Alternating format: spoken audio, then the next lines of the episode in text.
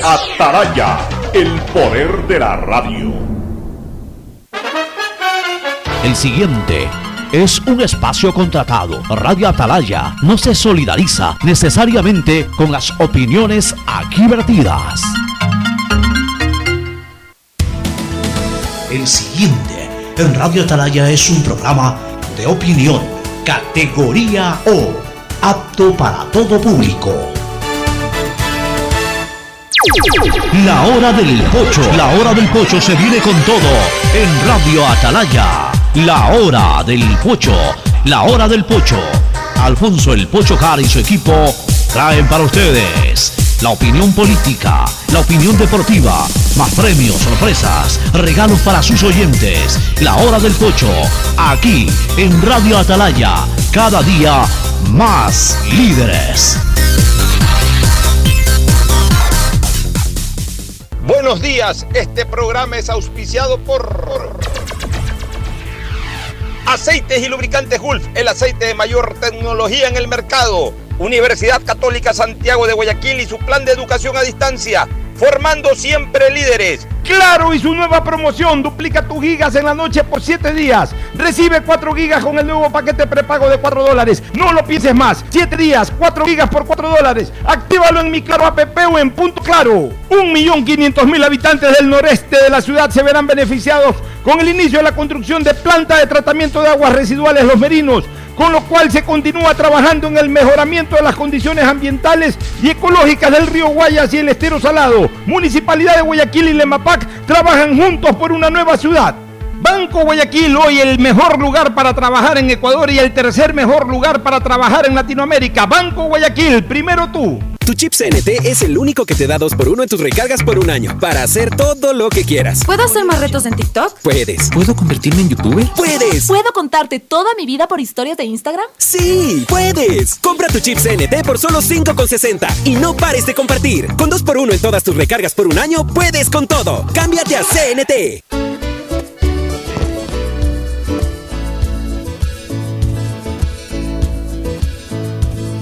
Camino sobre tu piel morena y siento tu latido. Y miro todo lo bueno que los dos hemos vivido. Te digo, solo hay razones para estar agradecido. Es lo que somos y lo que siempre hemos sido. Amigos, porque ganamos cuando hemos perdido. 680 Sistema de emisoras Atalaya. En su año 77, Atalaya, Guayaquil y el Ecuador una sola cosa son. Por eso llegamos a la razón y al corazón de la población. Cada día más líderes, una potencia en radio y un hombre que ha hecho historia, pero que todos los días hace presente y proyecta futuro en el dial de los ecuatorianos. Este es su programa matinal, la hora del pocho del sistema de emisoras Atalaya, la hora del pocho de este 8. Lunes 8 de noviembre del año 2021. La hora del pocho, un día 8, siempre tiene un sentimiento, un sentido especial, pero aquí no somos Pinocho, aquí decimos la verdad, aquí decimos lo que ocurre en el país junto a nuestros contertulios. Fernando Edmundo Flores Marín Ferfloma, Cristina Yasmín Harp Andrade en estudios y vía Zoom en la reincorporación, esperemos que ya con perfecto estado de salud, de nuestro querido compañero y amigo Gustavo González Cabal, el cabalmente peligroso. Bueno, ya estamos aquí con eh, mesa llena, mesa completa. Esperemos que llegue también hoy Agustín Filomentor Guevara Morillo para el segmento deportivo. Entonces no habrá faltado nadie en este el equipo de la hora del pocho del sistema de emisoras Atalaya. Muchas cosas que comentar en lo político, en lo social, en los temas de seguridad. Hay material que da miedo realmente o que da gusto, o cuando hay bastante material da gusto, aunque parte de ese material también da miedo. Pero bueno, vamos con el saludo primero de Fernando Edmundo Flores Marín Ferfloma al país. Fernando, buenos días, en una mañana también en donde como buen emelexista que es, está contento, su equipo sigue viento en popa y se la jugará después de 15 días seguramente la posibilidad de ser campeón directamente si que le gana Independiente en, en Quito y si no, pues ya también preparan el equipo para lo que sería la gran final. sin descuidar el partido de hoy de 9 de octubre, que es el único fuera de Emelec y de Independiente del Valle que tienen opción de ganar la etapa. El saludo de Fernando Edmundo Flores Marín Ferfloma al país. Fernando, buenos días. Eh, buenos días con todos, buenos días Cristina, buenos días Gustavo, buenos días Pocho. Sí, muy contento con lo de Melec, pero veo que tú has venido con los colores independientes Bueno. del Valle ahora, o sea, ya nos quiere echar ya contra desde No, ahorita. jamás, jamás. A ver, también he venido muchas veces azul. Sí. A mí me gustan los colores. A mí No me que es la coincidencia de que justo ahora vienes con el color Me independiente. di cuenta Valle. mañana, oye, eh, De pero ahí Gustavo solo se sonríe porque ya conoce, ya conoce. a mí me gusta mucho vestir eh, y, y tengo entre las cábalas de que yo ni cuando juega Ecuador ni cuando juega Barcelona visto especialmente de amarillo. O sea, yo Ya tú no te pones el color de Yo no me pongo, yo, yo para mí, este, eh, una cosa son los colores para vestir y otra cosa son los colores en, en- en el campo de juego. En el campo de juego sí soy amarillo por partida doble, cuando juega Ecuador y cuando juega Barcelona. Pero de ahí para vestir, incluso hasta cuando voy al estadio, es que, ¿sabes una cosa? El hecho de haber ejercido el periodismo deportivo, a mí me quitó esa costumbre que obviamente el hincha sí la adoptó desde siempre, ¿no? Al punto, y, y nunca voy a olvidar como anécdota, en que el día en que Ecuador, exactamente ayer, hace 20 años, ayer hace 20 años, el día en que Ecuador disputaba el paso al Mundial, previo al partido con Uruguay, recibimos una instrucción, los eh, miembros de Coavisa, antes de entrar a la transmisión de la Asociación Ecuatoriana de Canales de Televisión, recibimos una instrucción de, producción de Coavisa de que nos pongamos la camiseta de la selección. Y yo les pedí muy comedidamente que me excluyan de esa obligatoriedad. De que más allá de que tengo la camiseta por dentro, por fuera, por lo que sea, a la hora de- de salir en pantalla, yo prefería mantener mi estatus y mi vestimenta de periodista, no de aficionado de hincha. Las camisetas son para los aficionados, para los hinchas. Para el periodismo está bien expresar incluso sus sentimientos, pero una cosa es expresar sus sentimientos, otra cosa es ya evidenciarlos con camisetas, atuendos, aunque sea de la propia selección. Yo pedí ese favor y me concedieron esa, esa, esa, ese deseo o esa solicitud y me dijeron, ok, está bien, eh, preséntate como estás vestido, con saco, corbata, eh, con tu camisa llana, sí, blanca, color blanco, como, como fui vestido para la transmisión de la Asociación Ecuatoriana de Canales de Televisión. Eh, y, y eso, eh, ese comportamiento, que era muy tradicional en esa época, acuérdate que para salir en televisión en los años 90, en los años 80, había que salir en saco y corbata. Claro. Entonces eh, había que eh, salir muy formalmente vestido. Hizo pues de que yo me desprenda totalmente de esa costumbre de, de ponerme una ropa alusiva al equipo de mi preferencia como algo ya que, que- que marque costumbre. Y por el contrario, me desacostumbré totalmente a aquello y por eso es que yo, ustedes no me ven nunca eh, vestir un atuendo especial cada vez que hay un partido de fútbol. Pero en todo caso, eh, contestando ahí a, la inquietud de Fernando Edmundo Flores Marín Ferfloma, el saludo con nuestros eh, correspondientes coparticipantes en el programa. Primero Cristina Yasmín Harp Andrade, luego Gustavo González Cabal, el cabalmente peligroso. Cristina, buenos días. Muy buenos días a todos los oyentes de Radio Atalaya. Para mí siempre es un honor y un placer poder compartir con todos ustedes. Y qué alegría verlo hoy en pantalla a mi queridísimo Gustavo. ¿Cómo está, don Gustavo? De hecho, yo ayer le estaba preguntando a Alfonso sobre cuándo iba a ser su retorno, porque hace falta eh, tener, escuchar su opinión y sobre todo cuando nos comparte conocimientos eh, históricos de diferentes, de diferentes temas, que la verdad uno lo disfruta muchísimo porque ve la hora del pocho cuando usted está aquí también como un momento de aprendizaje. Eh, un gran abrazo a usted, Fernando, y por supuesto a ti, Alfonso. Muy bien, el saludo, la reincorporación por la puerta grande de la hora del pocho de Gustavo González Cabal, el cabalmente peligroso, esperando que haya solucionado tu problema de otitis, que haya solucionado cualquier otro tipo de problema, eh, obviamente, de, de salud. Te veo sonriente, te veo con buen color, te veo con ganas de entrar con todo, así que entiendo que ya estás bien. Adelante, Gustavo. Buenos días, Cristina, Fernando, Alfonso, distinguida audiencia del sistema de emisoras Atalaya. En particular, un gran saludo para Alberto Dolor Martínez, eh, que nos reporta sintonía, este decano del surf ecuatoriano y un gran amigo, un directo amigo. Muchísimas gracias por las palabras de todos ustedes, eh, mi querida Cristina. Hago pública la invitación, porque eso tengo que llevarte para que conozcas mi reserva. Yo tengo una reserva forestal muy importante, una reserva forestal no es pues enorme, pero tampoco es pequeña, una reserva forestal de 800 hectáreas. Eh, se ha hecho un esfuerzo enorme allí, Eh, es una reserva que tiene una historia muy interesante que no viene al caso contarla porque es un poco larga, pero que te estaré enviando toda la información para ver cuándo nos podríamos ir, para que conozcas y veas lo que puede hacer la conservación de más de 20 años en una cosa como esta. Eh, realmente es muy interesante lo que hemos logrado, la cantidad de vida, y- de fauna y flora que se ha logrado recuperar. Es decir, esto es casi un arca de Noé lo que hay ahí adentro.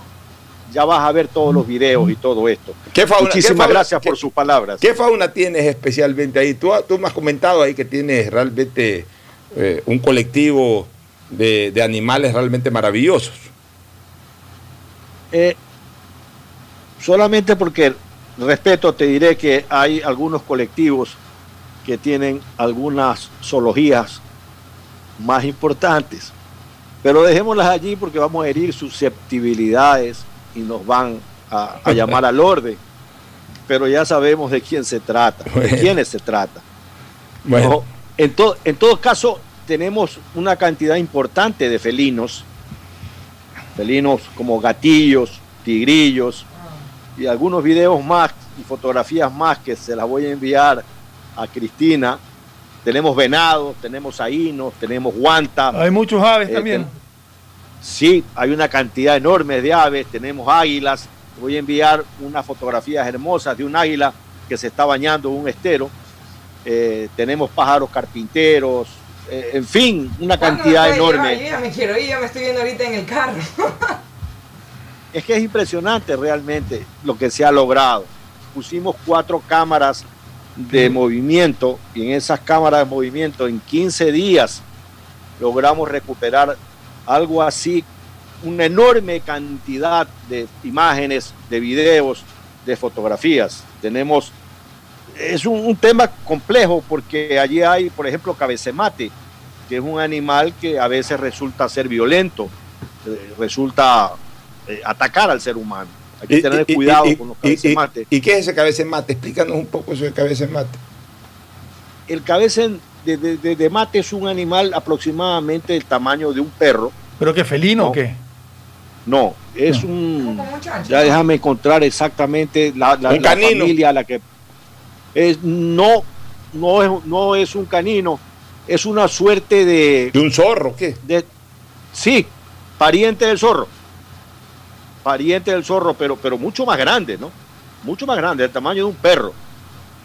Eh, y cuando están en, en temas de reproducción, son animales muy complicados porque suelen atacar. Los perros le tienen miedo. En, en la hacienda, pues han matado algunos perros ya. Y, y también los, veces los empleados que están por el bosque se los topan y, y tienen que salir corriendo porque no tienen miedo. No tienen miedo al ser humano. No lo mandamos a Florida ahí a esa reserva. Aunque Floyd va y se los come. Oye, Gustavo, pero tú no, tú nos hiciste una invitación hace poco para ir a, a deleitarnos también con algo de gastronomía. Y podemos organizar un tour y hacer todo esto, oye. Claro. Pero por supuesto, por supuesto, Fernando. Vamos a organizar un fin de semana. Sí. de- de- Podemos organizar un lindo fin de semana. Yo Muy bien, no puedo entremos. conseguir entremos de Eh, lleno, entremos de lleno, hay dos, dos, dos temas, dos temarios importantísimos. Varios. Varios, pero, pero básicamente concentrado en dos, ¿no? En el tema de seguridad ciudadana y en el tema político. Eh, son las dos cosas que generaron mucho comentario el fin de semana. Comencemos con el tema de seguridad ciudadana, para luego de la Pero- pausa pero- entrar pero al tema solamente político. para añadir, eh, yo creo que el tema del radar de Montecristi es importantísimo tratarlo. parte de la seguridad Pero ciudadana. No tienes considerado ahí ya. Claro. Dentro del tema de la seguridad ciudadana hay, hay- hay varias cosas.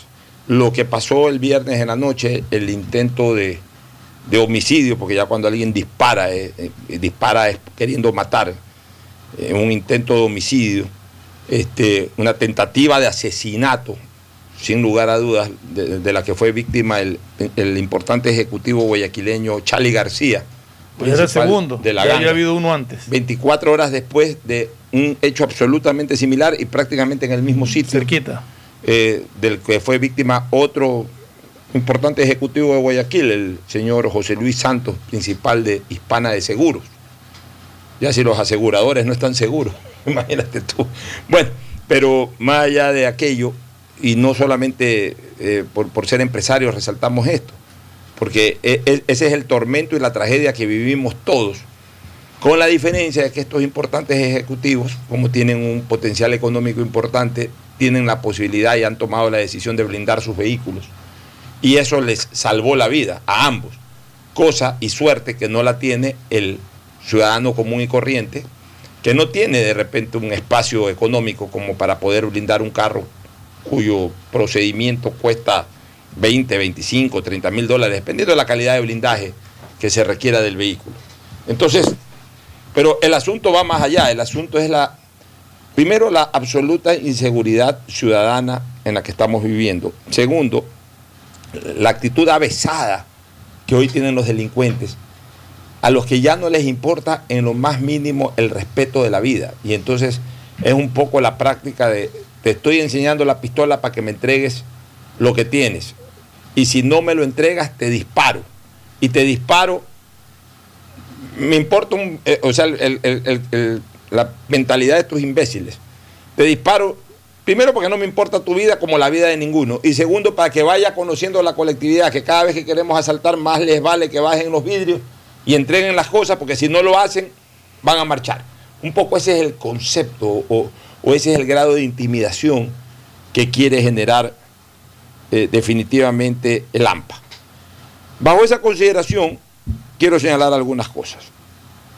El día miércoles pasado tuve una participación breve, muy breve, en el programa de Carlos Vera Rodríguez, eh, llamado Vera a su manera, en TC Televisión, que tiene la gentileza de invitarme a veces en estudios, a veces a través del Zoom, para algún, alguna intervención breve cuando es a través del Zoom, sobre temas de seguridad. Creo que con mi constante, persistente y ya por años insistencia sobre el tema de seguridad ciudadana, me he ganado un espacio de opinión en esta temática, nacional e internacionalmente, porque el día viernes también participé en un programa de NTN 24, que es una cadena colombiana, en donde, dirigida por la ecuatoriana Ruth del Salto. Participé conjuntamente con el ex vicepresidente Otto Sonneholzner y con el, eh, eh, analista Arturo Moscoso. Participamos, participamos en ese programa que dedicó como principal temática el plan Ecuador que ha planteado el presidente del Ecuador. Pero bueno, en este programa de ver a su manera, expresé lo que escribo. Yo siempre expreso lo que escribo o escribo lo que expreso. O sea, yo no escondo una cosa cuando hablo distinta a lo que escribo o no escondo una cosa que escribo cuando me toca hablar. En ambos casos, mi boca es la boca de Pocho Harp y mis, mi- y mis manos que teclean son las manos de Pocho Harp. No, no, no son manos de otra persona ni son boca de otra persona. Por tanto, tengo que decir exactamente lo que pienso. Y ahí dije que la fuerza pública, tanto militares como policías, vienen traicionando al presidente y vienen traicionando al, al país, especialmente a los conciudadanos, sin dar la cobertura de seguridad que merecemos los ecuatorianos. Lo dije textualmente. Eso obviamente el día viernes originó una reacción de la comandante de policía, la general Tanya Varela, de quien me honro en ser su amigo. En un plano muy amistoso, dicho sea de paso, me llamó a decir porque se sentía un poco lesionada y quizás hasta resentida y, no, le, no la alejo de la, de la razón de que yo haya expresado esa, de- me haya expresado de esa manera. Pero muy respetuosamente, muy cariñosamente de paso, pero, pero está en su derecho, está en su derecho, ella es la comandante de la policía. Como yo estuve en mi derecho de una manera muy franca pero respetuosa de decirle que desgraciadamente lo que dije es lo que mis ojos ven. Lo que mis ojos ven. En otras palabras, mejor dicho, lo que mis ojos no ven, que debería de ser lo que deben estar viendo. Una cobertura policial como se merece la ciudadanía y una cobertura de los militares como se merece la ciudadanía. Estoy hablando de este diálogo hasta el viernes. ella me explicó algunas cosas. Me dijo que la policía es muy distraída o, termina siendo muy distraída en su, en su función por los problemas que pasan en la penitenciaría, que tienen que derivar o delegar una cantidad importante de policías a custodiar temas de la penitenciaría, obviamente retirando de la custodia ciudadana, de la custodia de la ciudad, a ese X número de policías nacionales.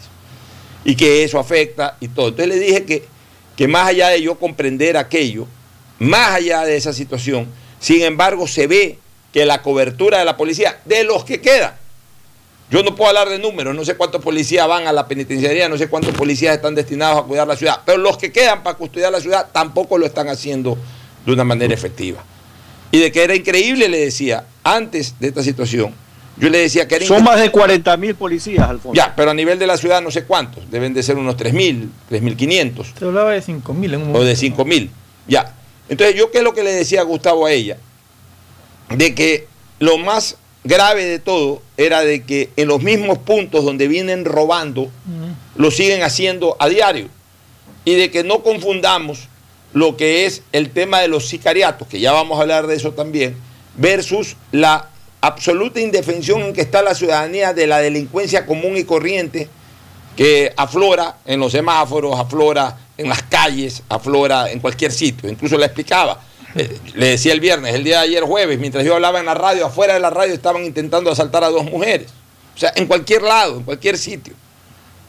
Culminamos la conversación y a los 20 minutos trasciende la noticia de lo de Charlie García. Aproveché la oportunidad para ahora yo llamarla a ella y decirle, vea mi general, como yo cariñosamente le digo a ella, vea mi general lo que está pasando, lo que acaba de pasar en tal sitio, prácticamente en el mismo escenario, un poquito más cerca o lejos, en el mismo escenario de lo que ocurrió ayer con otro empresario. Y así por el estilo es todos los días que hay denuncias. ¿Y, por qué, eh, eh, apreciada general, le digo esto? Porque sí vimos por ahí de que en algún momento un- un- una moto con dos policías hacían custodia, pero hacían custodia un par de horas y después se iban. Y eso es lo que ustedes posiblemente no le dicen. Algo está pasando también en los niveles medios, en sus comandantes aquí en Guayaquil, o en los sargentos que están hechos cargo de las, o en los cabos, o en los capitanes, o en quienes sean, que son los que deben de organizar esto. Posiblemente no están cumpliendo las instrucciones como, como usted las dispone, porque no dudamos de usted, pero sí del operativo a nivel policial que se está dando en la ciudad. Entonces ahí ella me dijo, eh, qué lamentable lo que ha pasado, me comprometo yo mismo, estoy saliendo hoy día a Guayaquil y yo mismo voy a reorganizar personalmente esta cuestión y voy a establecer una cantidad importante de puntos de cobertura fija. Entiendo por lo que medio alcancé a, rodar el fin de semana, que evito ya no rodar mucho por la ciudad de Guayaquil, a ese extremo estamos llegando todos. Ya prácticamente el fin de semana no salí para Guayaquil, pero hubo que, ir a Guay- hubo que pasar por Guayaquil el fin de semana, hubo que pasar. Increíble, mi ciudad natal, que ahora sea para mí una ciudad de tránsito los fines de semana, me parece increíble lo que estamos viviendo. Pero tuve que pasar por Guayaquil. Sí vi en ciertos puntos que hay una mayor protección policial fija. Eh, Voy a tratar en estos días de hacer una especie de observancia directa, porque incluso ella me autorizó a hacerlo. Me dice, Pocho, ayúdeme, ayúdeme. Vaya, usted mismo revise y si hay alguna normalidad, infórmeme. Porque, porque creo que también ha llegado el momento de ayudarla a la comandante, porque ella, ella, ella tiene que cubrir todo un país, tiene su sede de, trabajo en Quito. Viene, dispone, pero y si no le cumplen, a veces no le cumplen ni siquiera a los... ¿Por qué? Porque andan chateando, porque ya se aburren, están dos, tres horas, se van. No, el policía está en este momento en un estado de guerra, como lo debería estar el militar. Ya vamos a hablar del tema militar también vinculado a lo de la Corte Constitucional. En un estado de guerra, y tú lo sabes más que nadie, Gustavo, que tiene formación militar, si estamos peleando en el CENEPA contra los peruanos, si el militar tiene que estar parado 24 horas en una trinchera sin dormir, está 24 horas sin dormir parado en alerta en su trinchera. No es que en un estado de guerra el militar ya se aburrió de estar en esa trinchera y se va a pasear por otro lado. No, no, no. Si tiene que trabajar 16, 18 horas, lo relevará otro militar para que duerma 3, 4 horas y vuelva al campo. Por- Porque se supone que el estado de excepción es eso, un estado de guerra del Estado contra el AMPA, contra el auge delincuencial que, explotó en estas últimas semanas o en estos últimos meses. Entonces, nuestros, eh, nuestros agentes policiales de la fuerza pública tienen que estar en estado de guerra, es decir, eh, dejar a un lado el aburrimiento, dejar a un lado el fastidio, contarle que por ahí les alcancen su- su rancho, como se dice en, en- la terminología policial o militar, es decir, su, alimentación como para que coman ahí, aunque sea paraditos, pero ellos tienen que estar en tiempo, a tiempo completo ahorita custodiando. Entonces, me alegro de que la general, digamos que más allá de los informes que le pueden estar pasando, que a lo mejor son equívocos, ya ella se haya dado cuenta de la realidad y ella misma haya venido a diseñar los puntos. Y, seguramente habrán más puntos y con el tiempo habrán que, darle cobertura a otros puntos. Por ejemplo, esa oreja del cementerio es a cada rato que asaltan. La bajada acá del puente San Borondón Sauce es a cada rato. Los semáforos de diferentes sitios. Las gasolineras. Hay, hay- hay definitivamente tantos puntos, pero no solamente parar, ojo. Eh, eh, nosotros hemos venido pidiendo que, que hayan puntos fijos de cobertura, pero entre punto y punto tiene que haber también una rotación policial. Porque si no hay esa rotación policial, claro, ¿qué es lo que hace el, el delincuente? Mueve su escenario del crimen cuatro o cinco cuadras alejado del punto en donde antes actuaba y ahora está custodiado. Porque si, si eh, los policías, por ejemplo, se ponen ahí en los bajos del, del puente que conecta San Borondón con Sauces, ahí aparecen dos, tres policías, perfecto, ya el delincuente no va a robar ahí, pero roba en, en- en el hemiciclo que queda más adelante, o roba ya entrando a la alborada. O sea, simple, y llanamente lo que hacen es mover su escenario del crimen. Entonces, por eso es importante que entre los puntos en donde hay vigilancia fija, haya una rotación con otros elementos policiales que estén dando la vuelta, que estén constantemente en alerta y que sobre todo le generen percepción a la ciudadanía de que hay protección en las calles, Fernando. Sí, yo siempre he sido de la idea de que Guayaquil creció tanto que es necesario, yo no soy experto en, en seguridad, yo hablo por, por- sentido común, si cabe el término, dividir la ciudad en cuadrantes, donde permanentemente en tantas manzanas haya vehículos rodando, rondando, dando vueltas permanentemente y interconectados uno con otro, de manera tal que si hay un robo en un sitio, tenga obligadamente que pasar por la calle donde posiblemente esté algún patrullero. O inmediatamente, si logra evadir el primer cerco, se encuentra con otro cerco en otro cuadrante más adelante.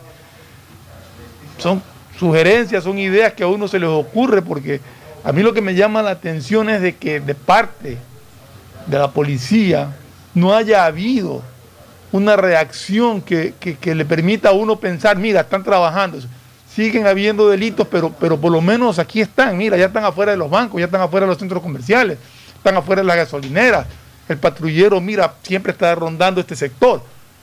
Eso no se ve y eso es lo que reclamamos los ciudadanos, esa falta de sensación de seguridad que uno quiere tener porque no ve a los policías. O como dice Pocho, los vemos y a la media hora regresamos y ya no están, porque ya se aburrieron o porque se fueron a, a- a comer algo o no sé. Pero yo creo que, que en la situación de emergencia que vive Guayaquil y el país en general, tiene que haber un sacrificio enorme y doble, triple, de parte de- del elemento policial para combatir la delincuencia. Gustavo, ¿algún comentario general e inicial tuyo sobre el tema? Alfonso, yo quiero hacer un llamado, o más que llamado, sea una súplica a los miembros del legislativo del Ecuador. Hace algunos años ya en el legislativo reposan las reformas imprescindibles en seguridad nacional que intentó el gobierno anterior a través del ministro, eh, el general, el ministro de Defensa. Eh, pero bueno, esas reformas están allí, no se pudieron sacar adelante.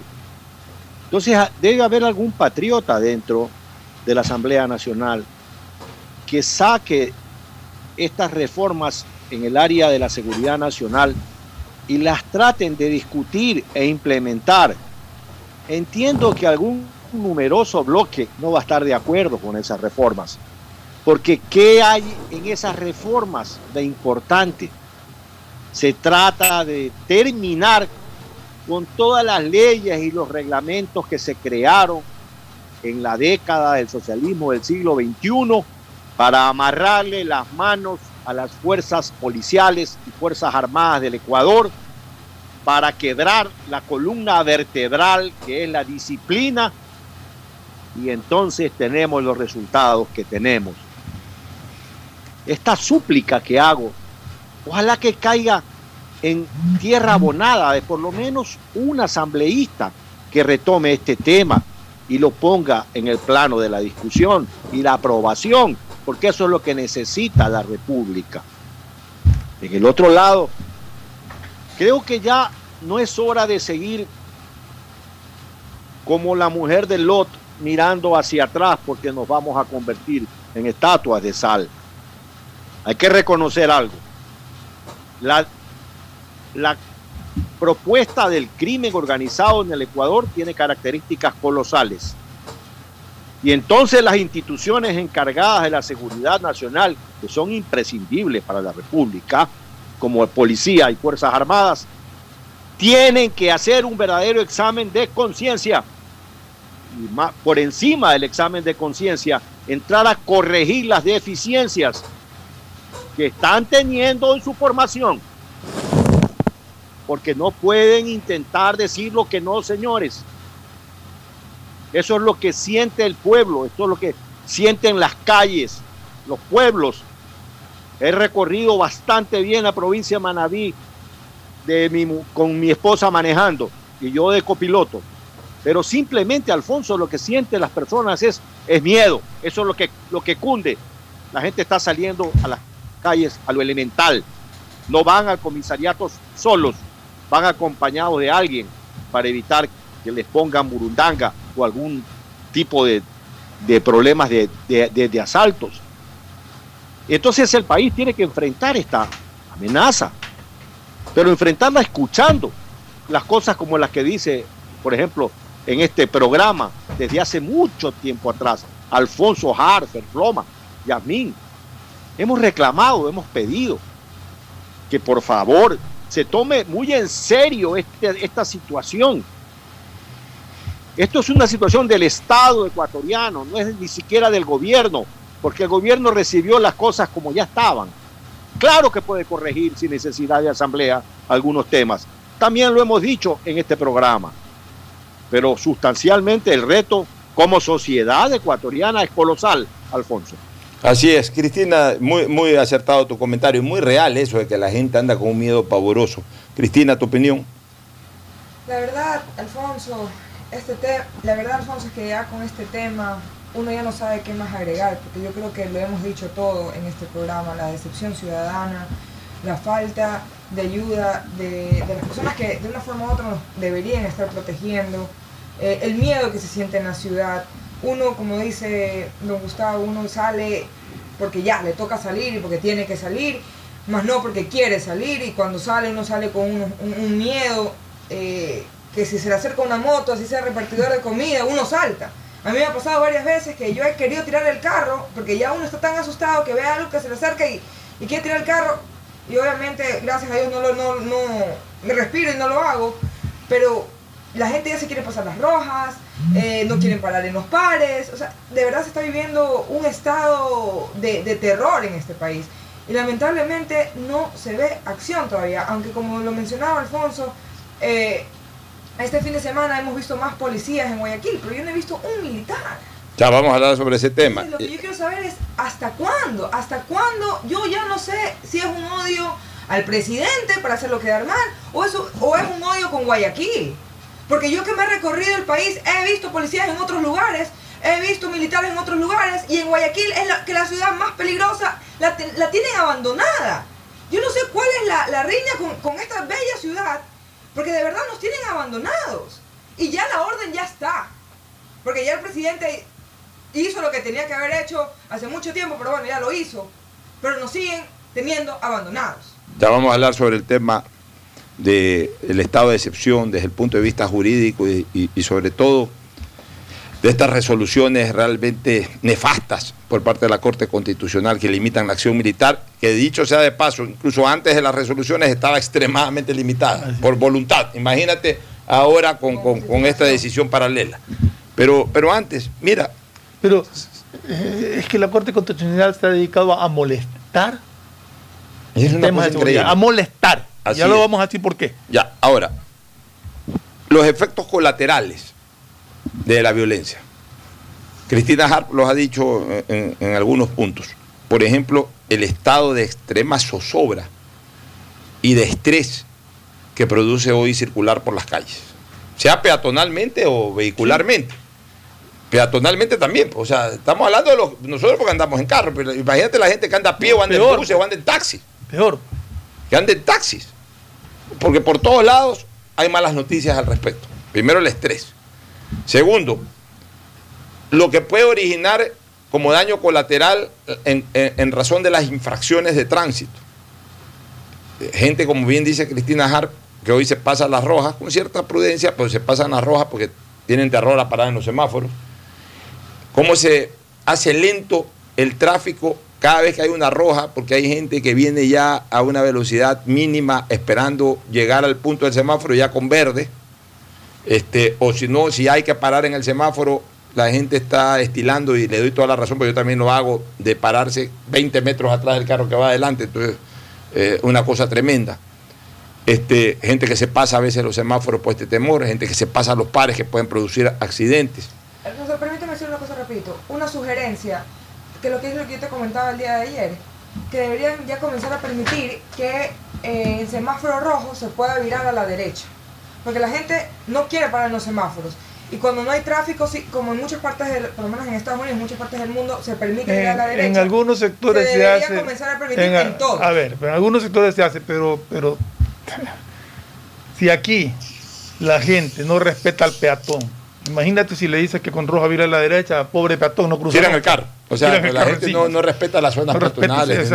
Entonces el peatón no va a poder cruzar No, nunca la nunca calle. va a cruzar la calle. Es un tema de, Sí, desgraciadamente hay, de hay cultura. muchas cosas que corregir. Bueno, de ahí y tienes toda la razón en eso. No había pensado en eso, pero... Ya, de ahí, este, otros daños colaterales. Está pasando lo mismo que el COVID. La gente no, no sale en la cantidad que debe de salir o que desea salir para, para consumir. Entonces, la, la intensidad de consumo debe haberse reducido. No al extremo como, como cuando estábamos en cuarentena o, o cosas por el estilo, pero igual, eh, mucha gente deja de salir, deja de salir en las noches, deja de salir durante el día. Y Guayaquil pierde, hablemos de la ciudad de Guayaquil, pierde bastante convocatoria comercial los fines de semana. Pierde bastante convocatoria comercial porque hay gente, hay un nivel de consumo importante en San Borondón. O sea, no podemos negar eso, que la ciudadanía residente en San Borondón, que es import- y, y no solamente en San Borondón, incluso en Aurora, que es gente que tiene una capacidad económica de consumo importante, que en algún momento compartía ese consumo en Guayaquil o en sus sitios cercanos de residencia, y es más, dentro del mismo Guayaquil. Gente que vive en la vía la costa, que están dentro de la jurisdicción de Guayaquil, dejan de salir al Guayaquil llamado Urdesa, al Guayaquil llamado Ceibos, al Guayaquil llamado Miraflores, al Guayaquil llamado Centro, que ya comercialmente prácticamente es absolutamente inactivo los fines de semana. O sea, dejan de salir, ¿por qué? Por temor al miedo, por temor al, acto delincuencial, por, por miedo al acto delincuencial. Dejan de salir, perdón el lapsus, dejan de salir. Entonces, esto de aquí realmente está generando daños colaterales terribles. Pero aparte, y ahorita voy a meter lo del sicariato. Déjame terminar solamente lo del sicariato para que tú veas los daños colaterales que genera esto. Hay mucha gente que dice, ya, ¿qué se puede hacer? Finalmente el acto de sicariato no se puede controlar porque es entre los delincuentes mismos. Es una pena, pero también es una gran verdad. Pero el problema es de que estos escenarios macabros se están dando a la luz del día en cualquier sitio de la ciudad, generando daños colaterales. El daño psicológico, en primer lugar, de ver cómo matan a una persona en una esquina. En cualquier lado. Puede ser en Plaza Navona, como ya lo hicieron, como puede ser en Mucholote, no importa el sitio. Segundo, el riesgo de una bala perdida, que puede afectar a otra persona, como ya ocurrió, por ejemplo, con el niño de la heladería niño, o la como la señora en el centro de la ciudad. en el centro de la ciudad. Tercero, el- el- la pérdida de vidas de víctimas absolutamente inocentes, pero que en ese momento compartan un momento social o familiar con quien termina siendo el objetivo. Por ejemplo, lo del atleta Ángelo Quiñones, Alex. Alex Quiñones. Y como ocurrió ayer con el niño de dos años que iba con su padre y mataron a los dos. Ya, digamos que el padre haya estado vinculado con el, pobrecito esa criatura de dos años, ese niño, que también le fueron dando bala al niño y al padre. Ya, eh, eh, eh, y, y murieron los dos. Y cuarto, incluso daños colaterales de, de- de- de- de manera física eh, eh, a, estructuras o a otras personas. Por ejemplo, ese carro donde iba ese niño eh, con, con su padre, que era el objetivo principal, pues terminaron matando a los dos. En el momento en que impactaron al padre, ese carro perdió el control y se fue a estrellar contra una casa.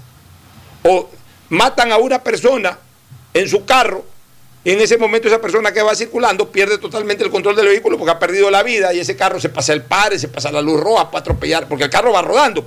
O sea, es impresionante los daños colaterales que pueden generar esas escenas macabras de sicariato. Más allá de, de- la confrontación directa, posiblemente entre dos personas que han estado dedicados, que están dedicadas al AMPA, el sicario y, el, y la víctima. Si es que fuera el caso de que esos actos de sicariato se están produciendo solamente por temas de narcotráfico. Hoy, desgraciadamente, está tan de moda, porque a mí me lo cuentan, gente que vive en los sectores populares, yo converso con gente de los sectores populares. Hoy hay más sicarios a la orden que obreros o que vendedores de chicles o vendedores de cualquier cosa.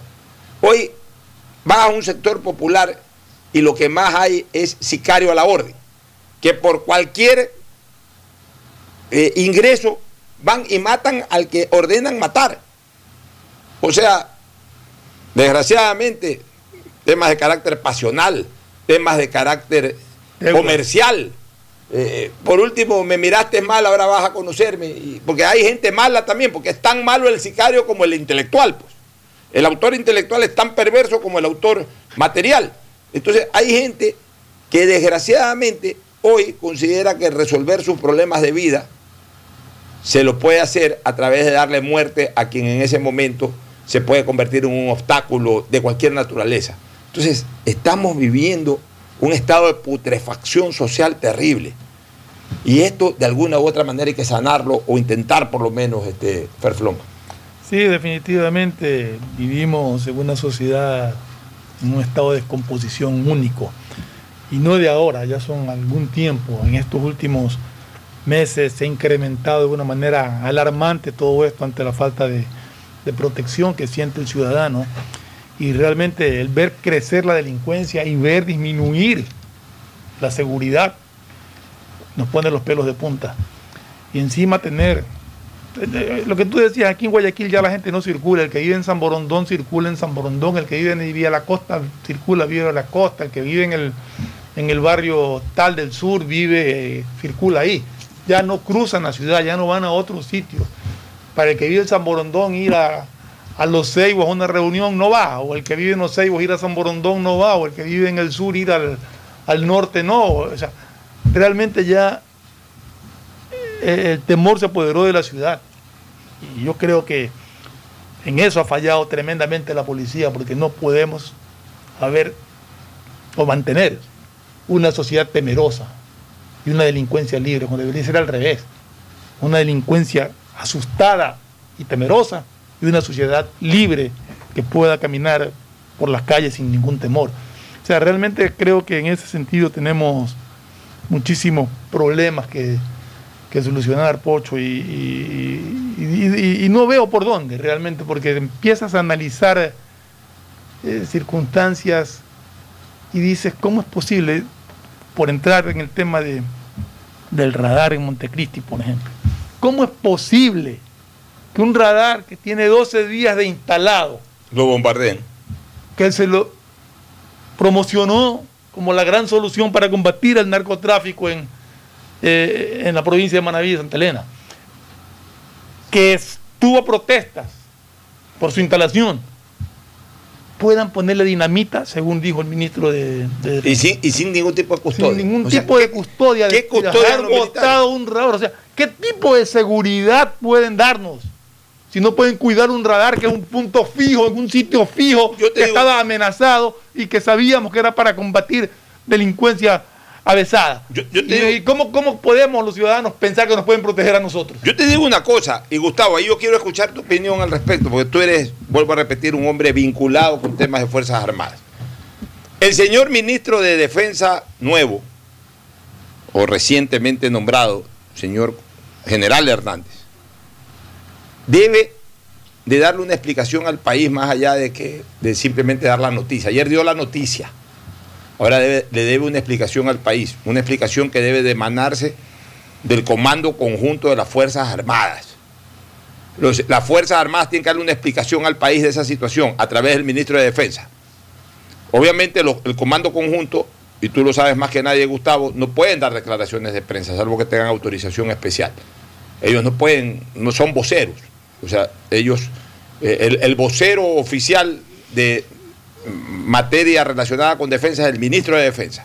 Pero el ministro de Defensa tiene que convocar al Comando Conjunto de las Fuerzas Armadas a pedir una explicación de qué diablos pasó con eso y darle una explicación razonada al país. Las Fuerzas Armadas le deben, ya, que no expliquen por qué no están en las calles ayudando a controlar el orden, pero eso de ahí es obligación de las Fuerzas Armadas tener un pronunciamiento público a través del ministro de Defensa. ¿Por qué no hubo la custodia? ¿Por qué sabiendo que esa es una herramienta cuestionada por el narcotráfico, que incluso eh, generó ciertas movilizaciones aupadas por el narcotráfico, que, que se sabía que era un objetivo del narcotráfico apenas tenga facilidades para hacerlo, de tumbarlo? Pues bueno, no pasaron dos semanas y lo acaban de tumbar, y de la manera más estruendosa, como es un dinamitazo.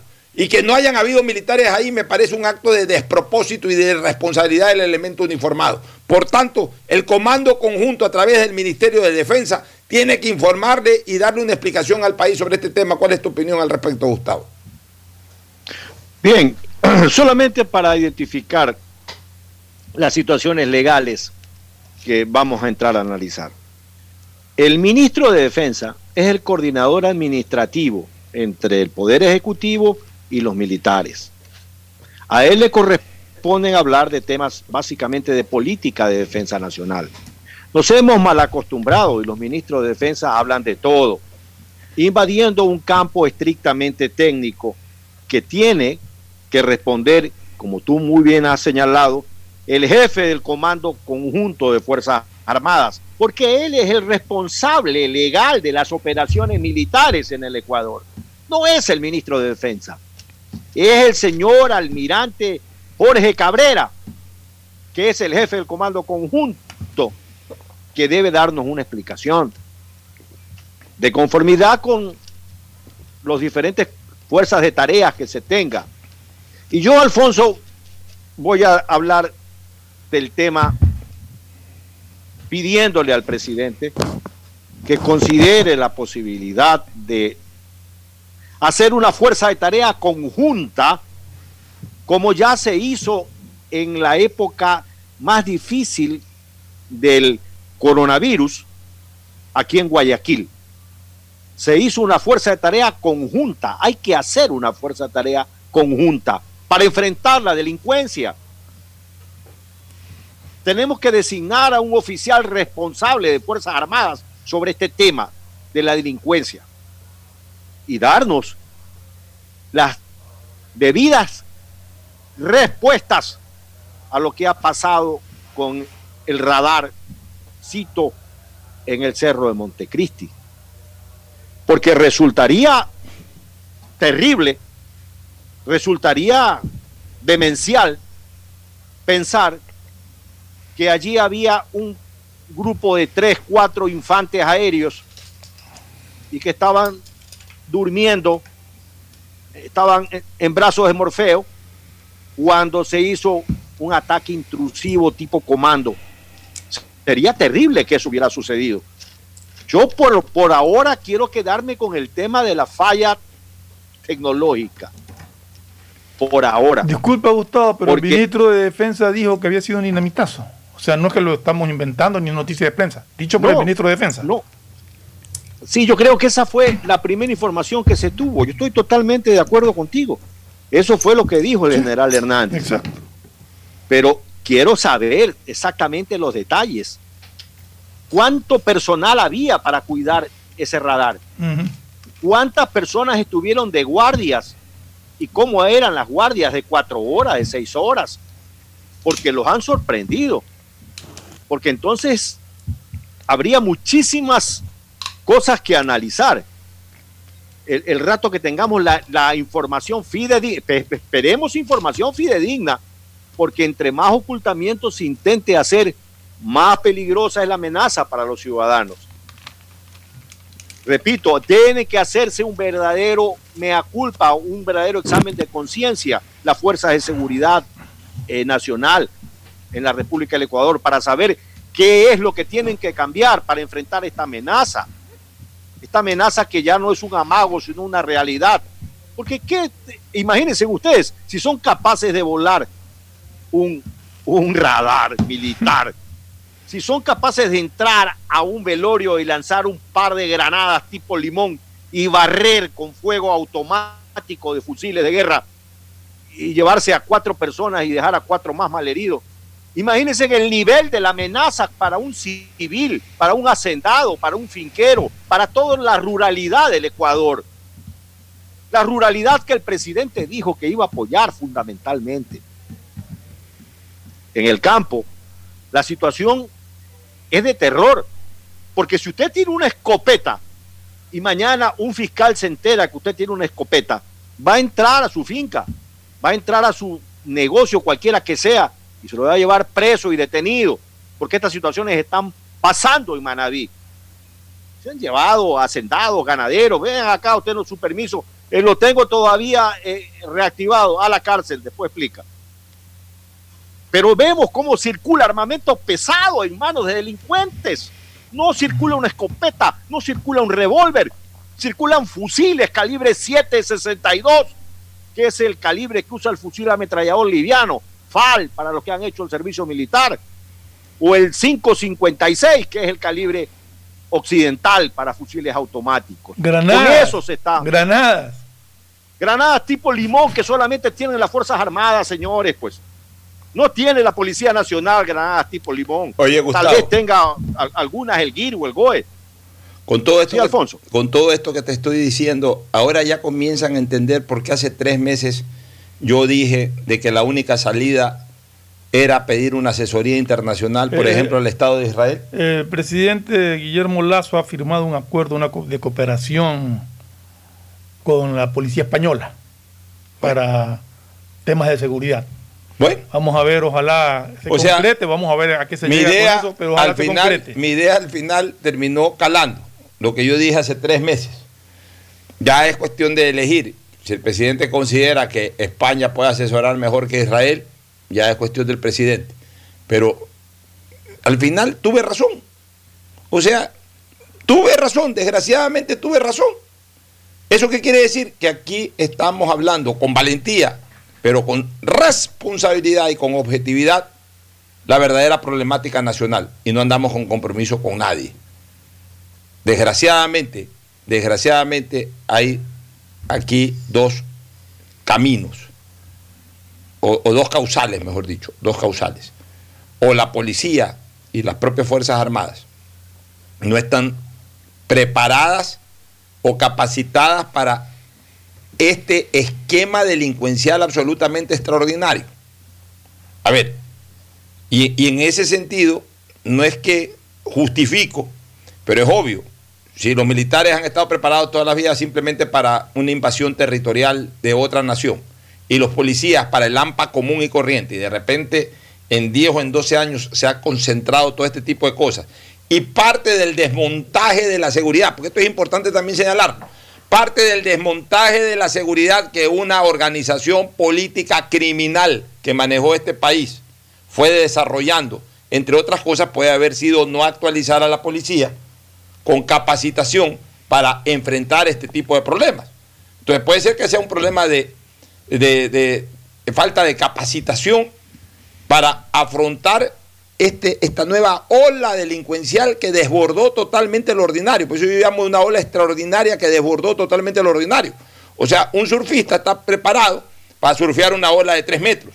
De 4 metros, con esfuerzo de 5 metros. De repente el mar agita olas de 15, 20 metros. El surfista, si no está preparado para eso, lo va a desbordar, por más que sea buen surfista, en olas de 3 o de 4 metros. Es exactamente lo mismo. Ahí les estoy dando un parámetro, una, una gráfica de, de cuál es la situación actual. Y lo otro, desgraciadamente, pues hay que decirlo, cuidado, de- desgraciadamente nuestra propia fuerza pública está infestada también por ese malhadado virus de la corrupción ese malhadado virus de la corrupción. Entonces necesitamos que venga una asesoría internacional que con, con conceptos de inteligencia y de operatividad asesoren al presidente de la República a tomar decisiones. Porque el presidente de la República ha sido toda su vida financista, ha sido toda su vida ejecutivo, pues no ha sido, no ha sido policía ni ha sido militar. Y aún si ni siquiera los policías y militares están actualizados, mucho menos un civil común y corriente en ese sentido. Entonces, necesita una asesoría internacional de un Estado que le diga, ¿sabe qué, presidente? Este es el camino. ¿Sabe qué, presidente? Hay que hacer estos trabajos de inteligencia. ¿Sabe qué, presidente? Hay que hacer estos trabajos operativos. ¿Sabe qué, presidente? Aquí le están mamando gallo, como se dice popularmente. Esa es la verdad. Y más aún cuando tenemos instituciones como la Corte Constitucional, que está remando para atrás en temas de seguridad ciudadana, en donde el dogmatismo de cierta gente ya enfermiza, ya enfermiza, el dogmatismo de cierta gente enfermiza, está llevándonos realmente al, caos en esta materia. Hoy día conversaba yo con Ricardo Novoa Bejarano. Ricardo se ha tomado la molestia como jurisconsulto que es. Yo diría se ha tomado la, la molestia, ha tenido la curiosidad de leer la resolución de la Corte Constitucional, tanto el informe salvado como el informe de mayoría. Nosotros criticamos el informe de mayoría, que ha reducido de 60 a 30 días el tema del estado de excepción. Pero Ricardo Novoa nos dice, oye, me siento hasta aliviado con ese informe de mayoría, porque hubo tres. La señora doctora Salazar, me parece que es el apellido, que es una de las más dogmáticas, cerradas que hay en temas dogmáticos, y otras dos personas más, muy dogmáticas, que estaban pidiendo la declaración de la inconstitucionalidad del, del- decreto de excepción. Es decir, consideraban que era inconstitucional e innecesario. O sea, ya se, se fueron al otro extremo. Nada, nada. El, el Estado no necesita nada. No puede haber estado de excepción. Ese fue el informe salvado, el voto salvado. Es decir, de personas de la Corte Constitucional, de jueces constitucionales, que ni siquiera estaban de acuerdo con la reducción de 60 a 30, porque ellas, ellas no solamente que, ellas o ellos, porque no sé si hubo un varón ahí en medio de esas tres personas, no querían siquiera que haya estado de excepción. Y es más, declarar la inconstitucionalidad del estado de excepción. Entonces, miren en manos de quién está nuestra justicia constitucional en este momento. De gente dogmática, que no solamente que eh, se aparta totalmente de la realidad social, sino que está remando en contra de la necesidad social. Esta misma Corte Constitucional que prohibió que el ejército, o declaró inconstitucional que el ejército ingrese a las penitenciarías. Y lo mandó a la vía Lo Daule. mandó a las calles. A la vía Daule. Que afuera pueden estar, que no pueden entrar a la penitenciaría donde todos los días se dan actos de violencia, donde hubo 118 muertos oficiales eh, en una determinada balacera que hubo al interior de la penitenciaría. Yo no sé qué es lo que buscan estos señores. Fernando, Alfonso y Gustavo, es- son personas irresponsables, son personas, y me atrevo a decirlo, que no valoran la vida. Porque decir o hacer lo que ellos están queriendo hacer es simplemente no valorar la vida. Porque los guayaquileños, porque yo sí voy a hablar como guayaquileña, los guayaquileños nos están matando. Nos están matando y de una forma horrorosa, tremenda. Yo creo que ni en México se vive lo que se vive en esta ciudad. Y que vengan unos cuantos a querer decir que valen más los derechos de unos criminales, de unos asesinos, de unos sicarios, que la vida de un civil, de un trabajador, de una madre, de un padre, de un niño. Es simplemente ser un irresponsable y no tener alma en el cuerpo. Nos vamos a la pausa para retornar con algo de temas políticos antes de ingresar al segmento deportivo. Ya está por acá Agustín Guevara Murillo. Ahora sí, equipo completo hoy día en hora del Pocho, totalmente. Pausa y volvemos. El siguiente es un espacio publicitario apto para todo público.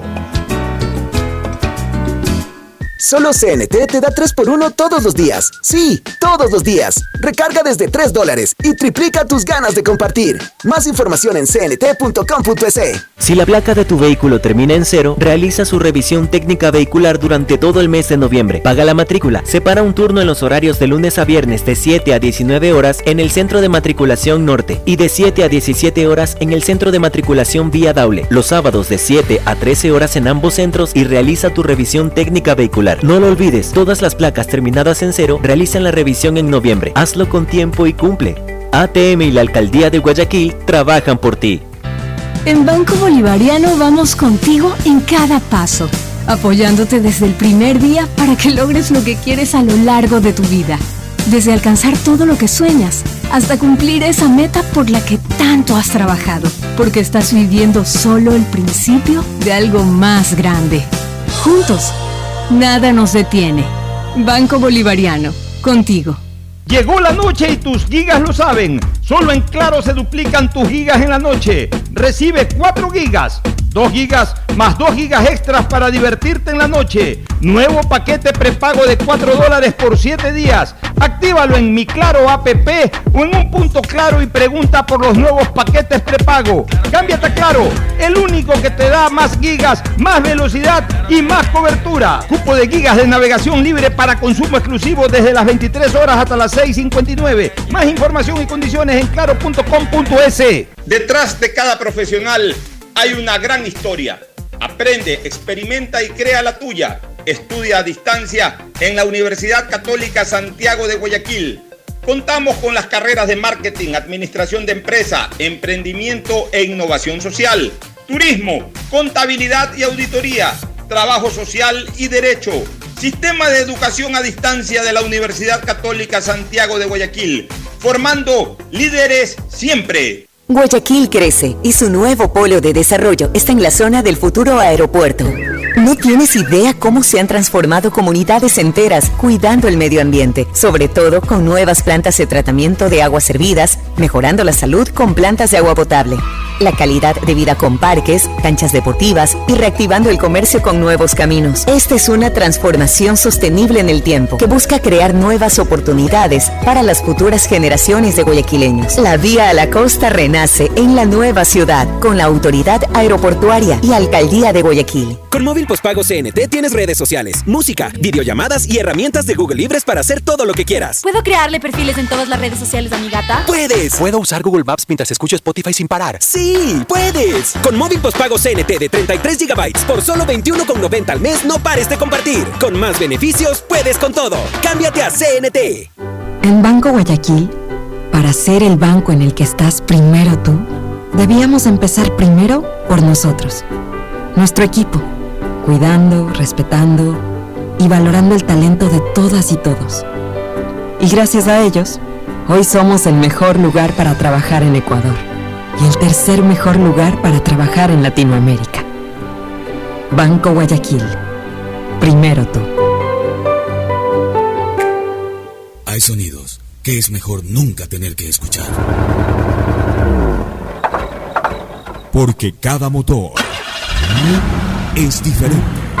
Desde hace 104 años, Lubricantes Gulf mantiene la más alta tecnología y calidad en línea de aceites para motores a diésel y gasolina. Está hecho con una fórmula especial para dar excelente protección a todo tipo de motores, evitando el desgaste prematuro de pistones, anillos y árbol de levas, ayudando a mantener limpio el motor y libre de depósitos que se forman por las altas o bajas temperaturas. Dele a su motor lo que se merece.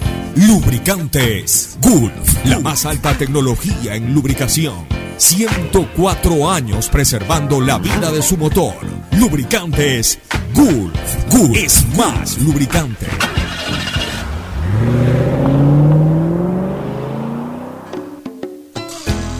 Fin del espacio publicitario. Usted está escuchando un programa de opinión, categoría O, apto para todo público. Muy bien, retornamos, mis queridos eh, contertulios, a esta segunda parte del programa, el análisis político. Eh, una de las cosas que sonó muy fuerte fue la, eh, sobre el cierre de la semana, incluso el famoso este informe de esta comisión de garantías constitucionales, incluso recomendando el enjuiciamiento político al presidente, o más que el enjuiciamiento político, incluso llevando el tema a la conmoción social y, y en segundo punto como que eh, dejando en claro de que el presidente había faltado al, convenio ético establecido a través de la, ley electoral que prohibía a los candidatos tener eh, offshores en el momento de la inscripción de su candidatura, cosa que en ningún momento además lo han, lo han demostrado. En un claro afán desestabilizador, que fue, que fue paralelamente respaldado, por eso es que yo veo que todo está conjugado ahí, e inmediatamente respaldado a través de un video generado por el expresidente del Ecuador, Rafael Correa, que enseguida salió, ahí sí salió enseguida a pedir la renuncia. Eh, él, él gobernó 12 años, hizo lo que le dio la gana durante 12 años, desde el 7 hasta el, hasta el 17, 10 años exactamente. Gobernó, gobernó 10 años haciendo lo que le da la gana. Pero apenas pudo, comenzó a pedir la renuncia de Moreno. Ahora, a un presidente que no tiene más de cinco meses en el, en el poder, ya le pide la renuncia al presidente actual. O sea, él quiere estar y, o quiere que estén sus llaveros ahí eh, gobernando el país. ¿Y ya hasta cuándo realmente? Ya el país tiene que comenzar a diferenciar lo que es lo político de lo que es lo desestabilizador. Bien hizo el Partido Social Cristiano, y hay que resaltarlo, con un manifiesto en donde dejan en claro que una cosa es la tarea opositora y otra cosa la tarea conspiradora. Y nosotros siempre dijimos y siempre dejamos en claro, incluso cuando el presidente de la República habló de, el triunviro de la conspiración, de que a nosotros nos parecía que eh, la posición del abogado Nebot iba en sentido totalmente distinta a la de a la manifiesta del correísmo y a la manifiesta especialmente del indigenado liderado por Leonidas Isa. Isa está haciendo campaña y su manera de hacer campaña es desestabilizar, como lo intentó hacer en octubre del 2019 y cuantas veces quiera lo va a hacer ahora. Correa no tiene otra obsesión que regresar al poder o controlar el poder. Entonces, para él, cualquier cosa que favorezca una desestabilización lo va a hacer. Nebot es opositor a ciertos criterios que él los ha fundamentado. La izquierda democrática también ha manifestado una posición, eh, una posición opositora, más no conspiradora. Y es bueno eso. Es bueno que ayer ellos hayan dejado en evidencia, tanto el Partido Social Cristiano como la izquierda democrática, de que ellos se quedan en la acera de la oposición, pero no transitan a la otra acera, a la acera de la conspiración. Vayan solo ustedes. Nosotros nos quedamos en esta acera que es legítima, la acera de la oposición. No transitamos hacia esa acera ilegítima, inconstitucional e inmoral, que es la acera de la conspiración, en donde sí está el presidente de la República, el expresidente de la República, Rafael Correa Delgado, y en donde sí están varios dirigentes indígenas, como Leonidas Isa, y no sé hasta qué punto algunos asambleístas indígenas del bloque de Pachacute. Dicho esto, entonces entremos al porqué y aquí establezcamos un hilo conductor del porqué de, de- de esta situación.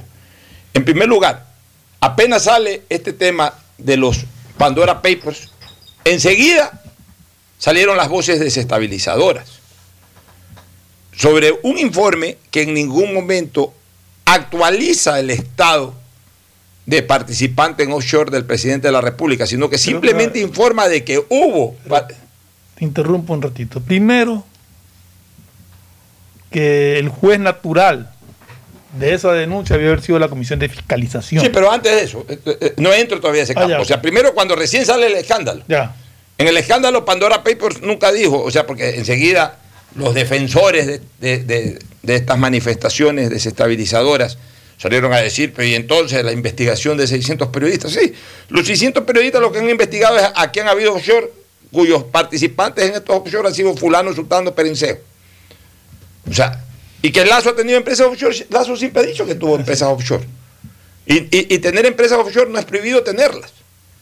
En tanto en cuanto, ya desde el punto de vista moral y también desde el punto de vista legal, eh, eh, los fondos de esas empresas offshore originalmente hayan sido tributados. Y no era, y no era prohibido hasta el 2017. Y no era ni siquiera prohibido hasta el 2017. Ya, entonces, los 600 periodistas en ningún momento han dicho el señor Guillermo Lazo tiene aquí ahorita actualmente estas empresas offshore. Ha dicho, hay esta estructura de gente vinculada con la vida pública, deportistas, artistas, Julio Iglesias, el de aquí, el de allá, y dos presidentes del continente que tienen empresas offshore, o que han tenido, o que son, o, que en esta investigación salen como este, eh, personas vinculadas a empresas offshore. Ok, y de ahí el presidente de la República ha demostrado de que él se desvinculó antes de la inscripción de su candidatura. Y también ha demostrado que ha tributado impuestos sobre todos sus ingresos en los últimos 15 años. Entonces, en base a eso, o sea, ni siquiera eso investigó la, la- comisión. Es más, no ha aportado una sola prueba. No ha aportado algo distinto a lo que salió en los periódicos en Pandora Papers. Lo que han hecho es, y ahí sí, posterior a un acto inconstitucional de la Asamblea, y además ilegal, derivar esa investigación a una comisión no conformada para ello, sino que tiene otro rol dentro de la Asamblea, desvinculando de ese trabajo a la comisión que tiene ese rol dentro de la Asamblea. Y que ya había iniciado la investigación. Y que ya había iniciado la investigación. Entonces, ahí desde el comienzo se ve que hay un acto perverso, porque además lo derivó a la única eh, comisión en donde no hay ningún representante del gobierno. Ni siquiera para, poder tener el derecho a la defensa al interior de la comisión. Más allá de que yo sostengo que todos los asambleístas pueden ser parte activa de una comisión y que lo único que los diferencia es el voto. Porque en el voto de una comisión solamente pueden votar los miembros de la comisión. Pero en la voz, cualquier asambleísta puede ir a cualquier comisión y levantar la voz. Cosa que me parece que, que debió haber sido mucho más proactivo el bloque legislativo de Creo.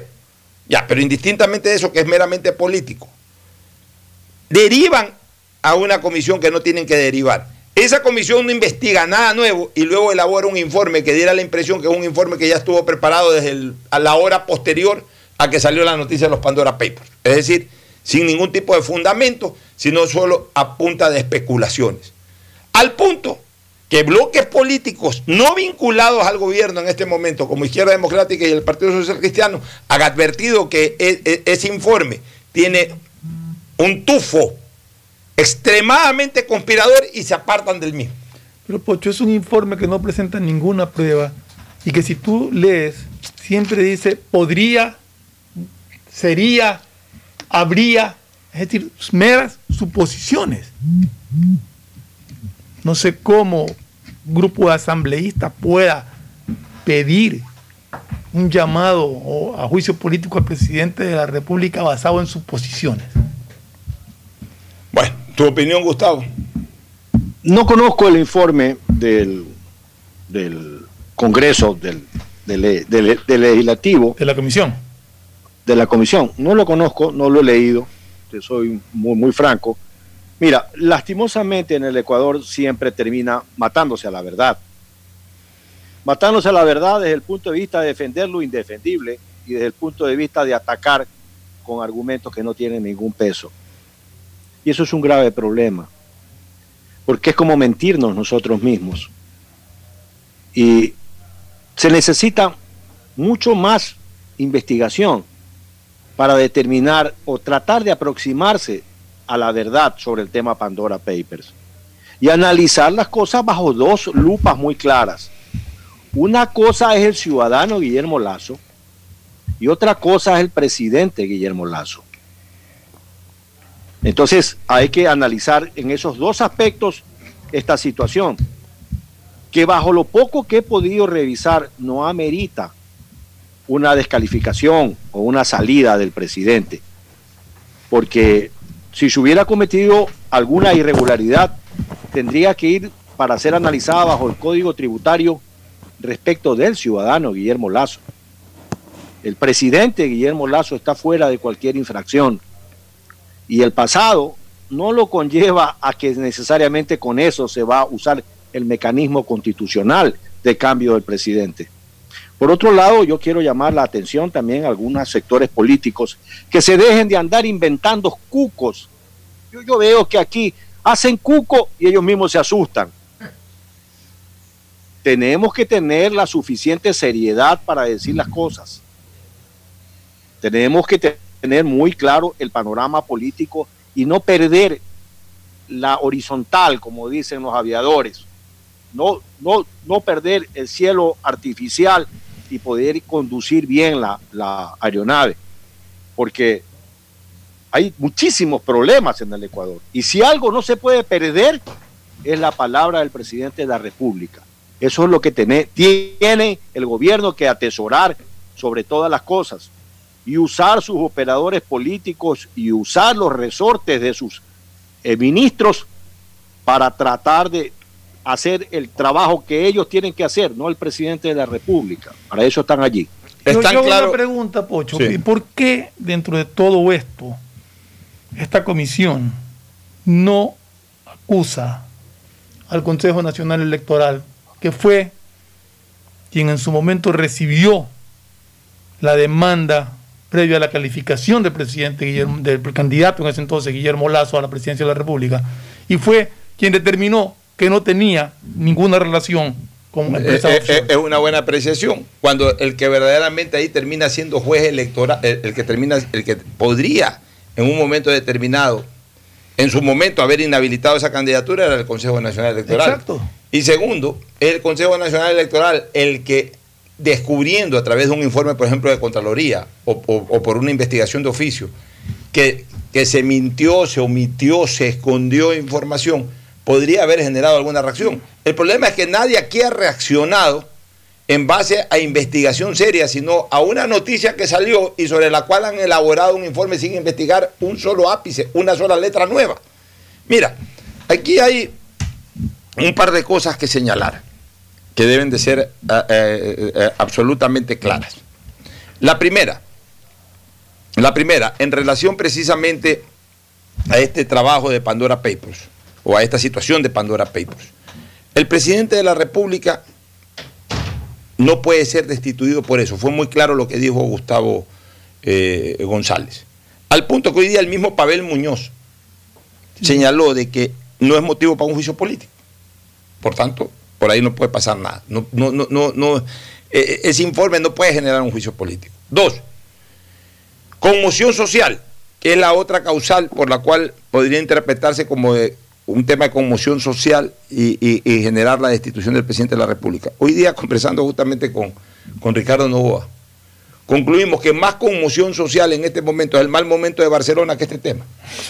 Es que es la verdad. O sea, a ver, ¿de qué se habla? ¿Cuál es el verdadero punto de conmoción social ahorita? El uno, la delincuencia. El dos, el mal momento de Barcelona. O sea, es lo que uno habla en las calles. A mí me paran en las calles para hablar de delincuencia o para hablar de Barcelona. Nadie me ha preguntado por los Pandora Papers. ¿Qué conmoción social generan los Pandora Papers? Nadie me ha preguntado. O sea, he conversado con las últimas 100 personas, de las cuales 80 me hablan de la seguridad ciudadana y 20 me preguntan del mal momento de Barcelona. O sea, y, ah, y por ahí dos o tres me preguntan, oye, ¿todavía hay COVID en el Ecuador? Ya, por último. Ya, eh, conmoción social por, por Pandora Papers. La gente no tiene idea, piensa que es Pangora. Pi- Piensan, piensan que es el, el- el- el exquisito este, molu- eh, la- eh, un molusco, el exquisito molusco, Pangora, ¿y ¿qué, qué- qué están dando Pangora? No, Pandora, ¿qué es eso? Piensan que es el grupo musical, este, un grupo musical, Claro, no. Pandora también. No tienen idea, la gente no tiene ni idea, así que ¿qué conmoción social puede generar esto de Pandora Paper? Ninguna.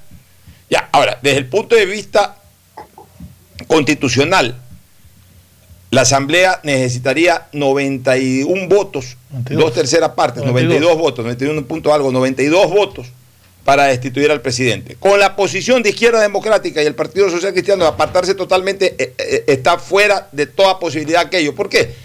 Porque mira, hubo una votación de 102 votos para rechazar el tema, para, para- para el tema este de la, del- del- de la proforma presupuestaria la del 2021, que la rechazó la Asamblea, con 102 votos. Ahí se mezclaron la- los, los cuatro movimientos o organizaciones o bloques políticos que están en contra del gobierno o que están haciendo oposición al gobierno. ¿no?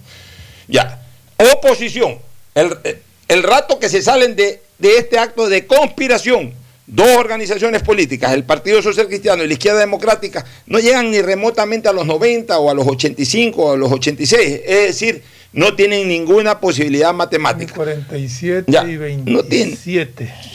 60 llegan a... O 74, Ya, 72. así es, no llegan. Lo que sí pueden hacer es que con 70 votos eh, convocar al presidente de la República al Pleno para que explique eso. Entonces, ¿será conveniente o no conveniente que el presidente de la República vaya al Pleno? Bueno, si constitucionalmente lo pueden hacer, tendrá que ir.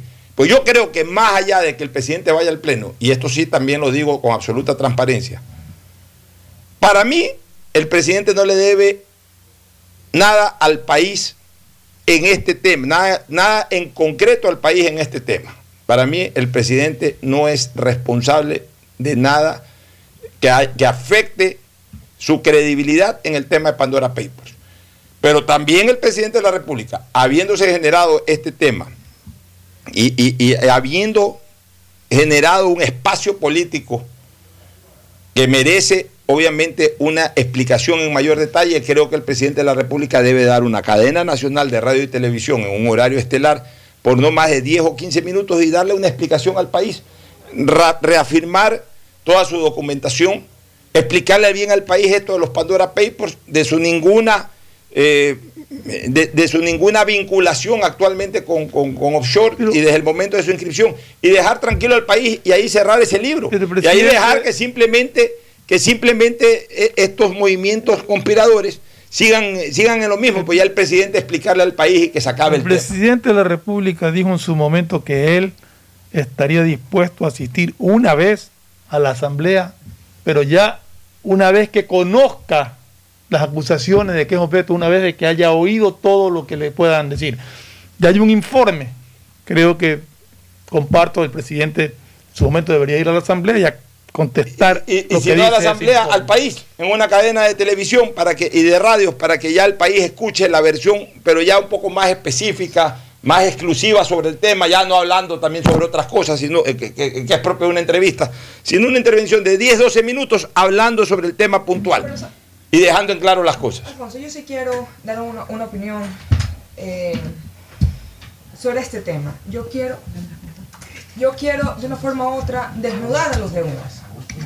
Yo quiero que quede, que quede resaltado de cómo ellos hoy quieren de una forma u otra lastimar la estabilidad del país, quieren desestabilizarlo, yo creo que de eso no queda duda, que sus intereses políticos, y eso más que nada para que le llegue al votante, su prioridad es hacerle, eh, hacerlo caer al presidente, no a Guillermo Lazo, al presidente de la República del Ecuador.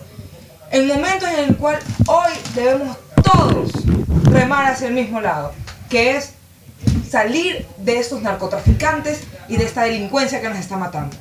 Causada, y, y- yo lo voy a decir, a mí en lo personal Rafael Correa Delgado me cae muy bien, pero causada por su gobierno, por las decisiones que tomó su gobierno. Y en vez de hoy, de una forma u otra, responsabilizarse por lo que nos están haciendo vivir a los ecuatorianos, buscan la forma de despistar a los que quieren hacer algo para sacarnos, para salvarnos de las garras de la delincuencia y del narcotráfico. Y eso sí es importante que todos los votantes lo sepan.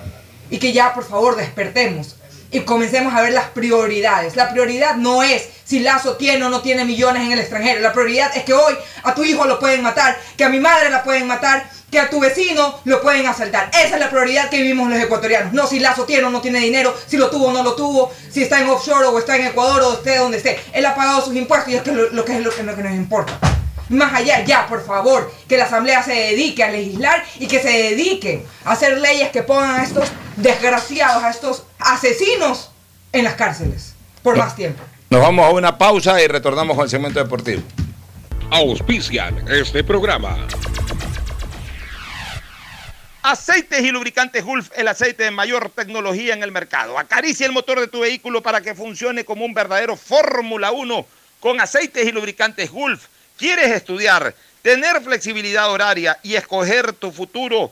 En la Universidad Católica Santiago de Guayaquil trabajamos para el progreso en educación, ofreciendo cada día la mejor calidad y para ello estamos a un clic de distancia. Escoge la carrera de tu vocación Puede ser marketing, administración de empresas, emprendimiento e innovación social, turismo, contabilidad y auditoría, trabajo social y también derecho. Consulta en nuestra página web mayor información y esquemas de admisión. Universidad Católica Santiago de Guayaquil, formando siempre líderes. Solo en Claro se duplican tus gigas en la noche por 7 días. Recibes 4 gigas con el nuevo paquete prepago de 4 dólares. No lo pienses más. 7 días, 4 gigas por 4 dólares. Actívalo en mi Claro APP o en un punto claro. La Municipalidad de Guayaquil y EMAPAC trabajan juntos por una nueva ciudad. Recuerda nuestros canales de atención, hasta donde puedes acudir para solicitar la atención de novedades en los servicios de agua, saneamiento y facturación. Llama al 1-800-003-003, 1-800-003-003 o al WhatsApp 098 74 72 917 098 74 72 917 de lunes a domingo y desde las 8 y 30 hasta las 17 horas. Municipio de Guayaquil y Mapac trabajando juntos por una nueva ciudad. Para ser el banco en el que estás primero tú debíamos empezar por nosotros nuestro equipo.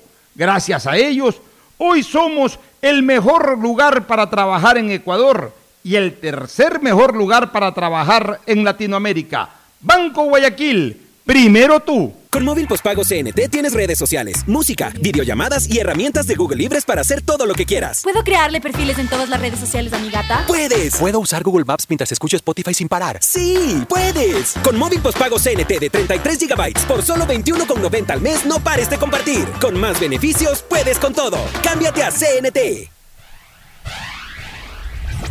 Estamos en la hora del pocho.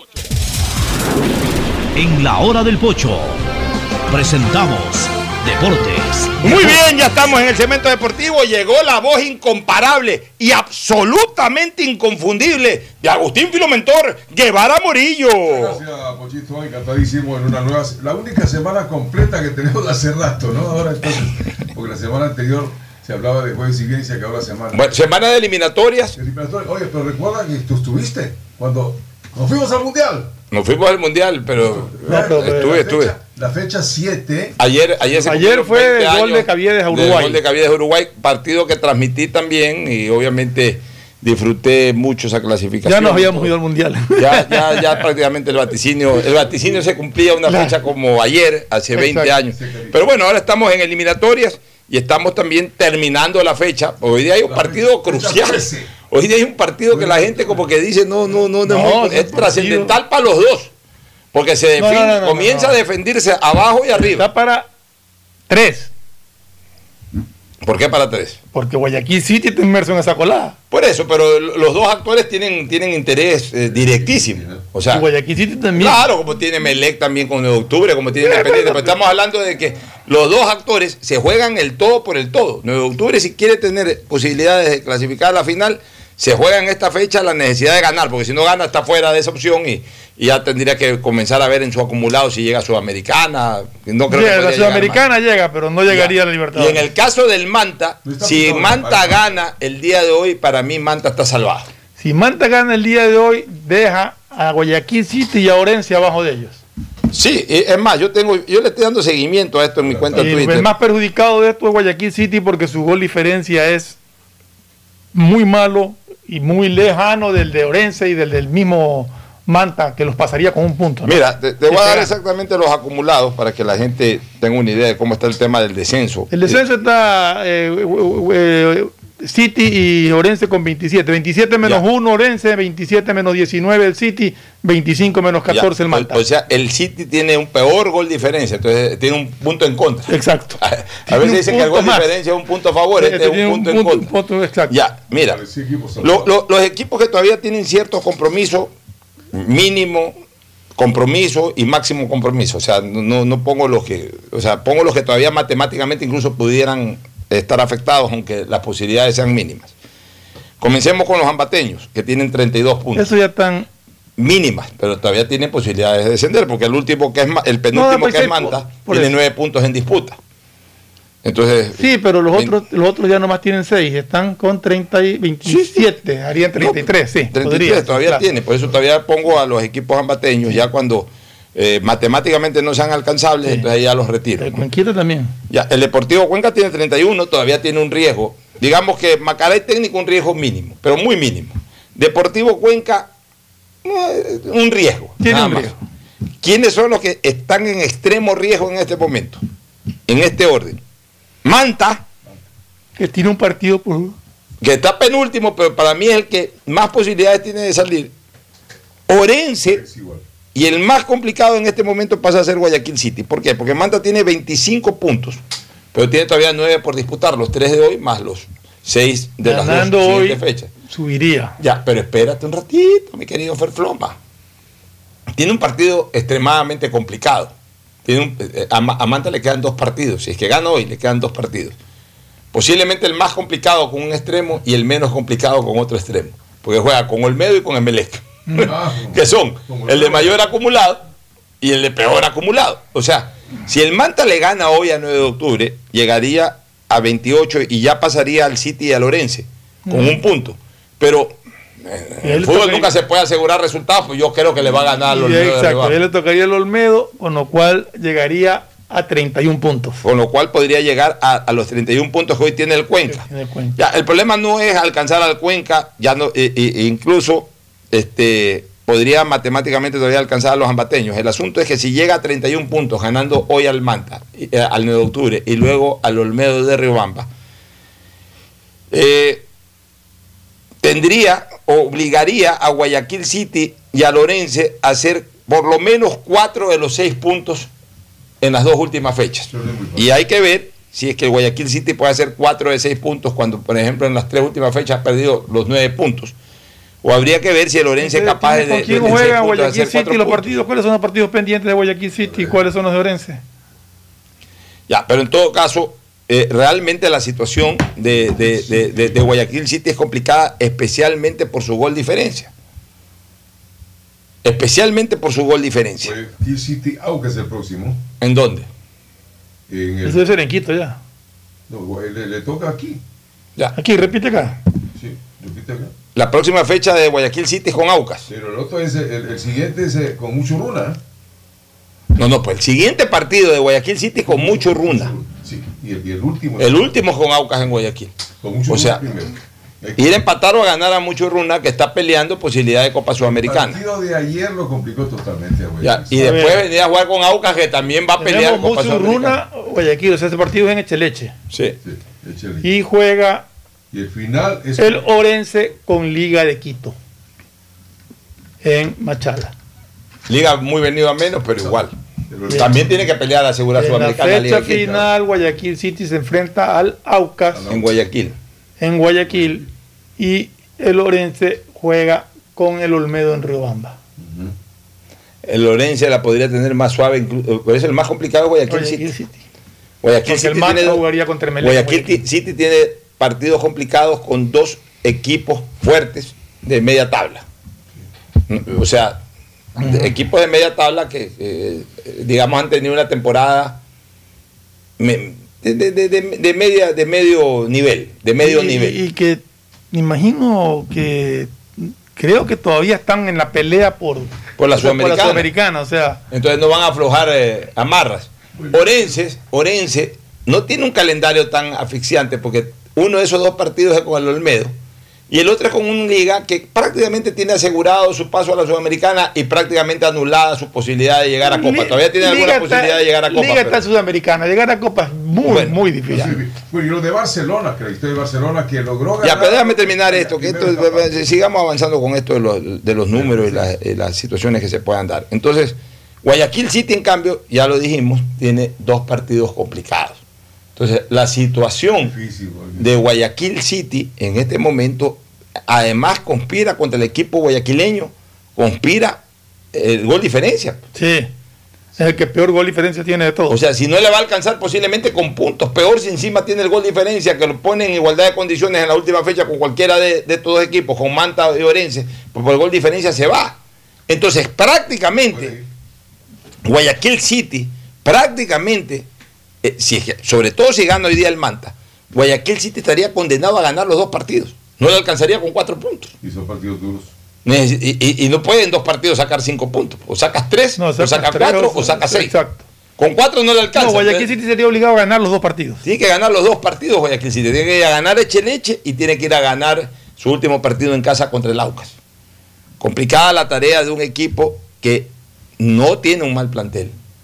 Pero desgraciadamente su director técnico no ha dado pie con bola en todo este tiempo. Ha sido el técnico con más oportunidades posiblemente en la historia del fútbol ecuatoriano. Yo no recuerdo un técnico O sea, que haya estado cinco años o cuatro años. Bueno, sí han habido técnicos con cuatro Pero- años, pero con una tranquilidad, con una libertad. Él prácticamente ha trabajado como Pero- siendo dueño de la institución. En este Nadie lo ha presionado, nadie lo ha molestado, pero los resultados En son este análisis que acabamos de hacer, terribles. estarían Orense y Guayaquil City obligados a ganar los seis puntos de- para poder dejar al Manta, asumiendo que el Manta en la última fecha que juega contra Emelec no sume.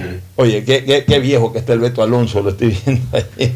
Es un fenómeno ese tipo. Un gran jugador, pero qué, qué, qué Oye, veterano an- que se le antes de, de- de seguir con el deporte, yo sí quiero resaltar eh, un deporte que a muchos no les gusta, pero que para nosotros tiene Lo de Chito Vera. lo de Chito Vera. Sí, interesante. ¿no? Realmente Puede llegar al mundial. este muchacho se metió en ese deporte y, y ha triunfado y está ya entre los 10 mejores y con posibilidades de, de poder desafiar por el título mundial. Viejo. Eh, vi el, el knockout que propinó, una patada a la mandíbula impresionante realmente. O sea, Es hoy hoy uno de los- en, su, en su categoría, violentos. en su peso, debe ser uno de los máximos eh. exponentes de, de esa disciplina que yo no la sigo, ni y- siquiera veo las peleas de Chito y- Vera, pues no me gusta. no, y, Es grosero ese deporte. eh, sí, es un, un deporte que a muchos no les gusta, pero realmente lo... lo, lo- Pero como deportista está logrando éxito. no, no, y lo, lo, lo, lo- lo destacable, siempre está arropado con la bandera del Ecuador, siempre habla de Ecuador, siempre habla de y Chile. está pendiente de los y está problemas de pendiente Ecuador. de los problemas de Ecuador. Y además este, salió como ídolo del Madison Square Garden. Sí, aplaudido, ovacionado. Ovacionado en el Madison Square Garden. Vámonos a una pausa comercial y retornamos con más. Lo de arriba. Vamos con lo de arriba luego de la pausa. El siguiente es un espacio publicitario apto para todo público.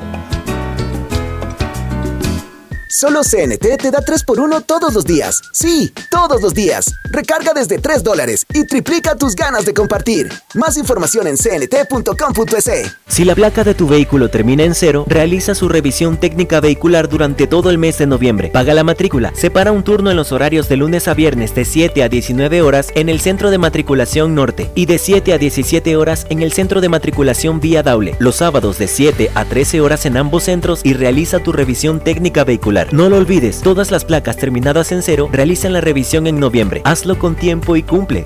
ATM y la Alcaldía de Guayaquil trabajan por ti. Llegó la noche y tus gigas lo saben. Solo en Claro se duplican tus gigas en la noche. Recibe 4 gigas, 2 gigas más 2 gigas extras para divertirte en la noche. Nuevo paquete prepago de 4 dólares por 7 días. Actívalo en mi Claro app o en un punto claro y pregunta por los nuevos paquetes prepago. Cámbiate a Claro, el único que te da más gigas, más velocidad y más cobertura. Cupo de gigas de navegación libre para consumo exclusivo desde las 23 horas hasta las 6.59. Más información y condiciones en claro.com.es. Detrás de cada profesional hay una gran historia. Aprende, experimenta y crea la tuya. Estudia a distancia en la Universidad Católica Santiago de Guayaquil. Contamos con las carreras de marketing, administración de empresa, emprendimiento e innovación social, turismo, contabilidad y auditoría, trabajo social y derecho. Sistema de educación a distancia de la Universidad Católica Santiago de Guayaquil, formando líderes siempre. Guayaquil crece y su nuevo polo de desarrollo está en la zona del futuro aeropuerto. No tienes idea cómo se han transformado comunidades enteras cuidando el medio ambiente, sobre todo con nuevas plantas de tratamiento de aguas servidas, mejorando la salud con plantas de agua potable, la calidad de vida con parques, canchas deportivas y reactivando el comercio con nuevos caminos. Esta es una transformación sostenible en el tiempo que busca crear nuevas oportunidades para las futuras generaciones de guayaquileños. La vía a la costa renace en la nueva ciudad con la autoridad aeroportuaria y alcaldía de Guayaquil. Móvil postpago CNT tienes redes sociales, música, videollamadas y herramientas de Google Libres para hacer todo lo que quieras. ¿Puedo crearle perfiles en todas las redes sociales a mi gata? ¡Puedes! ¿Puedo usar Google Maps mientras escucho Spotify sin parar? ¡Sí! ¡Puedes! Con móvil postpago CNT de 33 GB por solo 21,90 al mes, no pares de compartir. Con más beneficios, puedes con todo. Cámbiate a CNT. En Banco Guayaquil, para ser el banco en el que estás primero tú, debíamos empezar primero por nosotros. Nuestro equipo, cuidando, respetando y valorando el talento de todas y todos. Y gracias a ellos, hoy somos el mejor lugar para trabajar en Ecuador y el tercer mejor lugar para trabajar en Latinoamérica. Banco Guayaquil. Primero tú. Hay sonidos que es mejor nunca tener que escuchar. Porque cada motor es diferente.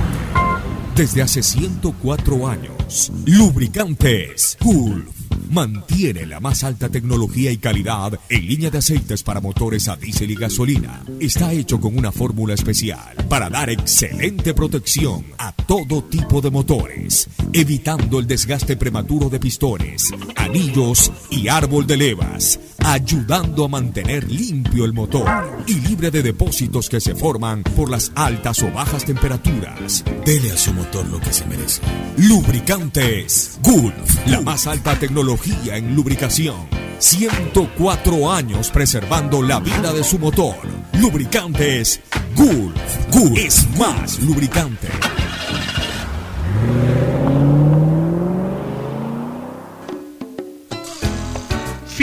Espacio publicitario. Usted está escuchando un programa de opinión, categoría O, apto para todo público. Bueno, muy bien. Oye, dos notas de pesar a gente vinculada al fútbol, por supuesto. Primero la muerte del Zorro Bores, Zorro Junior, porque es un hombre ya de edad avanzada. 67 años es que tenía. El, el padre pues había sido figura también del fútbol ecuatoriano. Eddie Bores, Eddie Bores. El, el zorrito le decían, o el zorro también, siempre le, le pusieron el mismo al el zorro famoso era el padre. Pero a este también le A este decían. también le decían. Este tapó en Barcelona en, lo- en el año Tapó en 73, algunos en equipos. algunos y en Melec también creo que tuvo un paso Sí, una pero, temporada. pero lo, lo- lo penoso, lo anecdótico, lo triste, bueno, toda muerte genera tristeza, pero aquí ya mezclado con anécdotas. Él estaba en perfectas condiciones, va a, a la final del equipo este Libertad de Loja, donde el hijo del arquero titular. Iban al ascenso de. Eh, ganaron el campeonato, se tomó fotos con el hijo, con la medalla, con el trofeo. el hijo todo. tapó el penal del campeonato. El hijo tapó hasta un penal del campeonato, eso lo emocionó mucho, pero saliendo del estadio le da el infarto y se muere. ¿Qué, qué momento para también ese muchacho, ¿no? O sea, el, el día que posiblemente era el más alegre de su vida, en un abrir y cerrar de ojos se convirtió en el día más triste de su vida. Eh, eso por un lado. Y por otro, me acabo de informar, ha fallecido también la, la viuda del Ñato García. Doña Sarita de García. Doña Sarita de García, pues un- no sabido, ya llamaré a, a- al yerno y especialmente a su hijo, a, a Eduardo Junior, mi buen amigo. Qué pena, yo siempre los veía juntos en el negocio, en la parrillada, cuando iba, estaba el ñato y estaba su mujer, que era la que prácticamente estaba al pie de la caja, de la caja registradora, era la que vigilaba todo, pero qué, qué tristeza, ¿no? El cariño enorme que yo le tuve al ñato y saber que ha fallecido. Bueno, en todo caso ya se reencontró con su, el amor de su vida, ya se reencontró en la vida celestial, que bien ganada se la tuvo el ñato siempre realmente, porque fue un extraordinario ser humano y un hombre que en sus últimos años de vida dedicó a la religión, a, a la, al pastoreo también, era un pastor dentro de su religión, igual que su esposa, personas de bien, que como todos, pues en, en su momento tendremos que trascender de esta vida a la eterna. Bueno, vamos con, vamos con el fútbol. Vemos que eh, Independiente con su triunfo está a punto. Emelec con Independiente es un partidazo. La- Bueno, en, te- en tema de la Libertadores, en tema de la Libertadores, todos ya tienen 28, todos tienen eh, 28 partidos jugados en el acumulado. Emelec es el equipo con más acumulados, 61 puntos, y ya clasificado a Copa Libertadores como primero o segundo, dependiendo de cómo quede todo esto.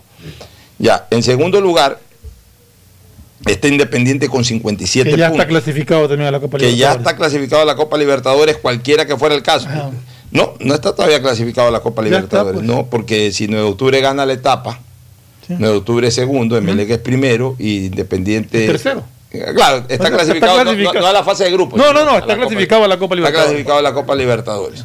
En tercer lugar, Universidad Católica, que prácticamente, eh, todavía la Universidad Católica se juega, eh, todo depende de lo que haga 9 de octubre realmente, Sí. pero en teoría, si es que 9 de octubre no gana la etapa, que no lo veo muy probable, pero sí existe esa posibilidad, en teoría para mí Católica también está prácticamente clasificado a la Copa Libertadores. Y en teoría también Barcelona está prácticamente clasificado a la Copa Libertadores, porque tienen 50 y 49 versus 9 de octubre que tiene 44 y Liga de Quito que tiene 44. Pero ojo, si 9 de octubre gana hoy día, hace 47 y queda a dos puntos de Barcelona. O sea que Barcelona todavía podría ser el más apretado de todos. Sí, pero si 9 de octubre logra ganar la etapa, quedaría solamente un cupo disponible que se le estarían jugando en la próxima fecha Católica con Barce- eh, Barcelona con Católica. Así es. No olvidado Ya. el partido, que el partido clave el de hoy. Entonces, eh, la tabla está así. Ahora, una cosa que sí no está definida todavía. Yo, yo leí, no sé si fue a Ricardo que lo leía, a tu hijo o alguien que, que ya en Belega había asegurado el, el- el- el primer puesto, todavía no está asegurado el primer puesto en la acumulada, quedaría la, la localidad eh, para el partido de vuelta de la final, si es que llega a haber final. Porque si Independiente tiene 57 puntos en la acumulada, si le gana Emelec en la, en la penúltima fecha, llega a 60. Y claro, si Emelec le gana al Manta, aunque no, aunque no gane la etapa, ahí sí Ahí se asegura. asegura, sí. Ahí se asegura matemáticamente, pero si. Pero en todo caso, todavía Independiente tiene doble a posibilidad. Tiene doble posibilidad de ganar, de ganar, eh, Ganar la sus etapa, dos partidos. de ganar la etapa y asegurar la clasificación a la final. No tiene que ganar sus dos partidos y que Melec pierda los dos para que, o que empate en el último contra o el que Manta. empate con el Manta. Así es. Para que Melé pierda eh, la, La localía. la- la localía en la última fecha, en la, perdón, en, el partido de- de vuelta de la final. Que yo no sé a veces qué es más favorable, cerrar en casa Sí, la verdad que o cerrar de visitante una final, ¿no? Pero más o menos así están las cosas El arriba. partido del jueves, porque el partido es clave para el jugador con Venezuela. Así es, mañana vamos a seguir analizando eliminatorias eh, ya de, de lleno, porque esta es una semana también en donde se reanuda la eliminatoria hacia el Mundial de Qatar 2022. Auspician este programa. Aceites y lubricantes Gulf, el aceite de mayor tecnología en el mercado. Acaricia el motor de tu vehículo para que funcione como un verdadero Fórmula 1 con aceites y lubricantes Gulf. ¿Quieres estudiar, tener flexibilidad horaria y escoger tu futuro? En la Universidad Católica Santiago de Guayaquil trabajamos para el progreso en educación, ofreciendo cada día la mejor calidad y para ello estamos a un clic de distancia. Escoge la carrera de tu vocación. Puede ser marketing, administración de empresas, emprendimiento e innovación social, turismo, contabilidad y auditoría, trabajo social y también derecho.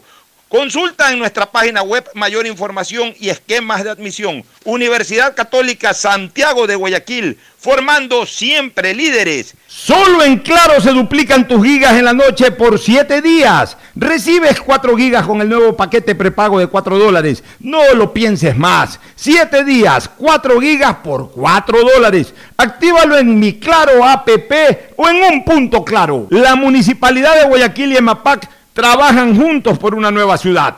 Un millón quinientos mil habitantes del noroeste de la ciudad se verán beneficiados con el inicio de la construcción de la planta de tratamiento de aguas residuales Los Merinos, con lo cual se continúa trabajando en el mejoramiento de las condiciones ambientales y ecológicas del río Guayas y el estero salado. La municipalidad de Guayaquil y EMAPAC trabajan juntos por una nueva ciudad. Para ser el banco en el que estás primero tú, debíamos empezar por nosotros, nuestro equipo. Gracias a ellos, hoy somos el mejor lugar para trabajar en Ecuador y el tercer mejor lugar para trabajar en Latinoamérica. Banco Guayaquil, primero tú. Con móvil postpago CNT tienes redes sociales, música, videollamadas y herramientas de Google Libres para hacer todo lo que quieras. ¿Puedo crearle perfiles en todas las redes sociales a mi gata? ¡Puedes! ¿Puedo usar Google Maps mientras escucho Spotify sin parar? ¡Sí! ¡Puedes! Con móvil postpago CNT de 33 GB por solo 21,90 al mes, no pares de compartir. Con más beneficios, puedes con todo. Cámbiate a CNT. Estamos en la hora del pocho. Gracias por su sintonía. Este programa fue auspiciado por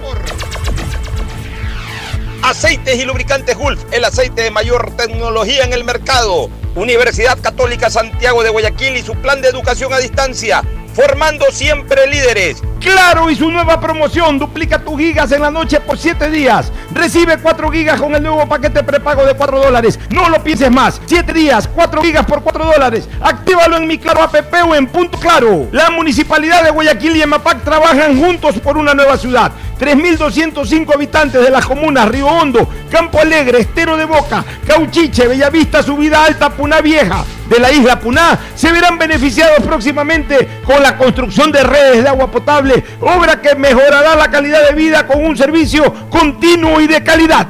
Banco Guayaquil, hoy el mejor lugar para trabajar en Ecuador y el tercer mejor lugar para trabajar en Latinoamérica. Banco Guayaquil, primero tú. Tu chip CNT es el único que te da 2x1 en tus recargas por un año para hacer todo lo que quieras. ¿Puedo hacer más retos en TikTok? Puedes. ¿Puedo convertirme en youtuber? Puedes. ¿Puedo contarte toda mi vida por historias de Instagram? Sí, puedes. Compra tu chip CNT por solo 5,60 y no pares de compartir. Con 2x1 en todas tus recargas por un año, puedes con todo. Cámbiate a CNT. Este fue un espacio contratado. Radio Atalaya no se solidariza necesariamente con las